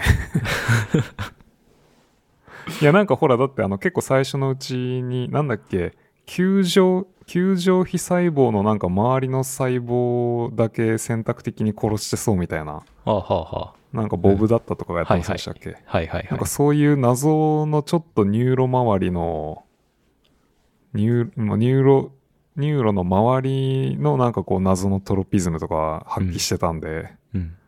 うん。うん。まあこれも今回の YFV のやつとかも発見後80年経ってこういう使い方がされているっていうことなんで、なんかあるかもしれないですね。うん、確かに確かに。そうですね。うん。いや、なんか、うん。そうですね。確かになんかこう昔の伝記とかを読んでる感じから、ニューロサイエンスに使えそう。まあそのワイルドタイプが人に感染した時の症状的なのから、うん。こうなんかこうやってツールとして使えるっていう感じにはなんかあんまりこうピンとくる感じではないので。ではないですね。うん。まあなんか、いやなんかレイビスとかすっげえわかりやすくないですか？そうですね。うん。あどんどんの、犬に指先噛まれて、で、こう、どんどん K シナプスに飛んでっから、どんどん、おで、最終的にこう、脳幹やられて、まあなんか水が怖いみたいな。うん。なんか結構すっごいわかりやすいっていうか、まあ、イントゥイティブにこれなんか使えそうってなるじゃないですか。そうですね。でもそういう感じではないので、そうですね。まあなんか、うん。いや、面白いですね。どうやって、だからその書いてないって言ってましたけど、どうやってスクリーニングして釣ってきたんだっていう、うん。そもそものところが、なんか読み物的にちょっと読んでみたいですけど。うん。何を試してどんなんだったのか。もしかしたら、そのネタで論文書いてるのかもしれないですけど。うーん。確かに。まあ、こ今回ってラストの人は neuroscientist。そうです。シュあーースさんなるほどがニューロサイエンティスト。どっちも UT サウスウェスタン。はいなるほど。そのコラボがどうやって始まったかとかもなんかちょっと聞いてみたい感じですけど。うん、確かにそうですね。どういう、UT Southwestern は知り合いいないな。どういう感じなんだろ UT サウスウェスタンはどこですか？ダラス？う。ですね。北村さんがいるところですかね。ああ、そっかそっか、確かに確かに。なるほど。うん。じゃあ何か知ってるかもしれないですね。うん。うん。っていうかいいな。横にいたら横せっつったらなんか、ロロローカルにはくれそうじゃないですか。いやなんかこう、ね。離れたところでわかんない。ど、どれぐらい、どうなんだろう。シップできるのかなレイビスは一応 G デリーテッドだったらアンプリファイしたやつ普通に送れるんですけど。うん。まあ、これもともとワクチンですし、ああ、そっか、確かうんに確かに。じゃあそもそもから P2 じゃない可能性があるのかう。ん。しかも欠損させていってるから、うん、そうですね。まあ普通に BSL1 1なのかな？うん。まあ、そういう意味でも、最初、ちょっとその YFV じゃなくてっていう話がありましたけど、YFV っていうか、もともとの yellow fever じゃないやつ、うんうんうんうん。じゃないメリットっていうのはあるのかもしれないですね。安全性というか。かに。うん。いや、実際ラボレベルで使うってなったら、うん。そうですね。わかんないです。でも日本では未だにあの G デリーテッド狂犬病ウイルスをね、使うときに我々も何回か喋ってますけど、謎の大臣申請を書かないといけないので、うん。うん、こういう、まあ名前だけ聞くと、ゲってなる系のウイルスツールがどれぐらいこう、スムーズに使えるようになるのかは、まあ最初に入れる人が多分、辛い思いをするんでしょうね。そうですね。で、そのテンプレートをみんなで使い回させていただくと。うん。まあでも、有有名になるチャンスかもしれないですね。なんかこう、その、そう、大臣申請ひな形といえば、彼にお願いしたらくれる みたいな。こう、そういううん。有名になり方というか。うん。そんな感じですかね。そうですね。あとなんか話は戻りますけど、なんかまあなんかいろいろ細かいことを聞こうかなと思ってはいたような気もするんですが、うーん。いやちょっとなんかあんまり思い出せないですねまあこれはあの気が向いた気が向いたっていうか思い出したタイミングではい。またなんか聞きますはいはい。まあ、今からちょっと企画会議とかしますし、うん、そうですね。そこでも思い出せば。うん。いやーできれば次回の収録までにはメリケン悪くないかもしれないみたいなメンタリティになってるといいんですけど。まあ、来て2日だと、うん、難しいですね。まあ、いいどうですと思う。か？最初、うん。最初ストレスありました？最初めちゃめちゃありましたね。最初っていうか、まあ今もまだ全然ありますけど、でもなんかこの適当さもいいというか、なんか、自分が適当でもなんかやっていけるっていうところはありますね。ああなるほど。なるほど。うん。確かに。まあでもなんかこう大事なところで自分が適当なことをするのはそれはそれで別のストレスじゃないですか。まあ大事なとこはそうですね。うん。あと、え今、まあ今ちなみに何がストレスなんですか？引き続き。今はでもやっぱ僕は、うん、サービス業のアンプロフェッショナルな感じはちょっと。うん。うんまあそれは向こうが変わってくれることはないと思うので。そうですね。まあだからまあ。仕方ないで、すね確かに。あとは、まあ、ご飯ですよね。うん。やっぱこう、まあ、スーパーで売っているものは美味しいんで、自分でしょ、あの、まあ、自炊ができればそんなに問題はないと思うんですけど、うんうんうんうんそれかな。確かに。さすがに1年経つとそろそろ帰りたくなるんじゃないですか？まあ、帰りたいと思う時もありますね。普通に。うん。すさすがになってきましたね。うんまあでも、こっち、楽しいは楽しいです。うんうんうん、うんまあそうそうなんですけどねまあ楽しさもあるんですけど、でもどうですか？あの14日隔離みたいなのがなくなったら帰るかなみたいな感じ？うーん、そうですね。現実的な問題として現実的な問題としては、僕もし帰るとしたら、ちょっとトークしたいんで、もうちょいプレリミナリーデータがある状態で帰りたいなっていう気持ちは正直ありますね。うん。うん、仕事的には確かにまあやっぱ帰ったタイミングで声をかけると結構みんな喜んでインバイトしてくれるっていうかうん喋、らせて、まあ、ありがたいことにいただけるのでうん。確かにそれはそうかもしれないですねいやでもなんかあんまり我慢しない方がいいよな こうなんかそうやって言ってるとこういや仕事俺は仕事を貯めて帰るんだとか言ってこう気づいたら45年経っているみたいな確かに。うん、それも結構辛い感じがあるので、そうですね。うん、まあ、来年のまたクリスマスくらい、どうせまた研究所が unfunctional になっていくんで、うん、うん、うん。そのタイミングでもし、その、まあ、ビザの、ビザスタンプの更新とかの必要な書類が揃っていれば、戻ろうかなっていう。うん、確かに。じゃあ、そんな感じで、はい。新年一発目でした。でした。いや、久々のうん楽しかったです。2ヶ月ぶりぐらいですかね、2人で撮るの。そうですよね、うん結構まあ出してましたけど、なんか、あのー一人会そうそうそうそう。一人会をそれぞれやってたので、確かにかなり久々なうん。感じですね。まあちょっと僕が生活セットアップとか落ち着いたら、なんかもうちょっとコンスタントに取れそうな気がしますけど。ぜひぜひ、僕も引っ越し先でのこの電波の感じとかを試してみたいんで。ああ、確かに。うん。あれそのひ、今回の引っ越し先にジムがついてる？そうです、そうです。おおなるほなど。ので、あの、筋トレができます。やった。そうですね。うん。じゃあ、そのうち、あの、筋トレ会を。うん、筋トレ会を。教えてもらいたいです。トレーナーが欲しいです。うん筋筋トレ会をやったらいいかもしれないですね。うん。まあ、じゃあ、はい。いずれ。いずれ 筋トレが、はい。うん、僕は多分なんか4、5時間は喋れるんじゃないかという気がするんですけど、おいおい。おいおい。じゃあお疲れ様おです。疲れ様です。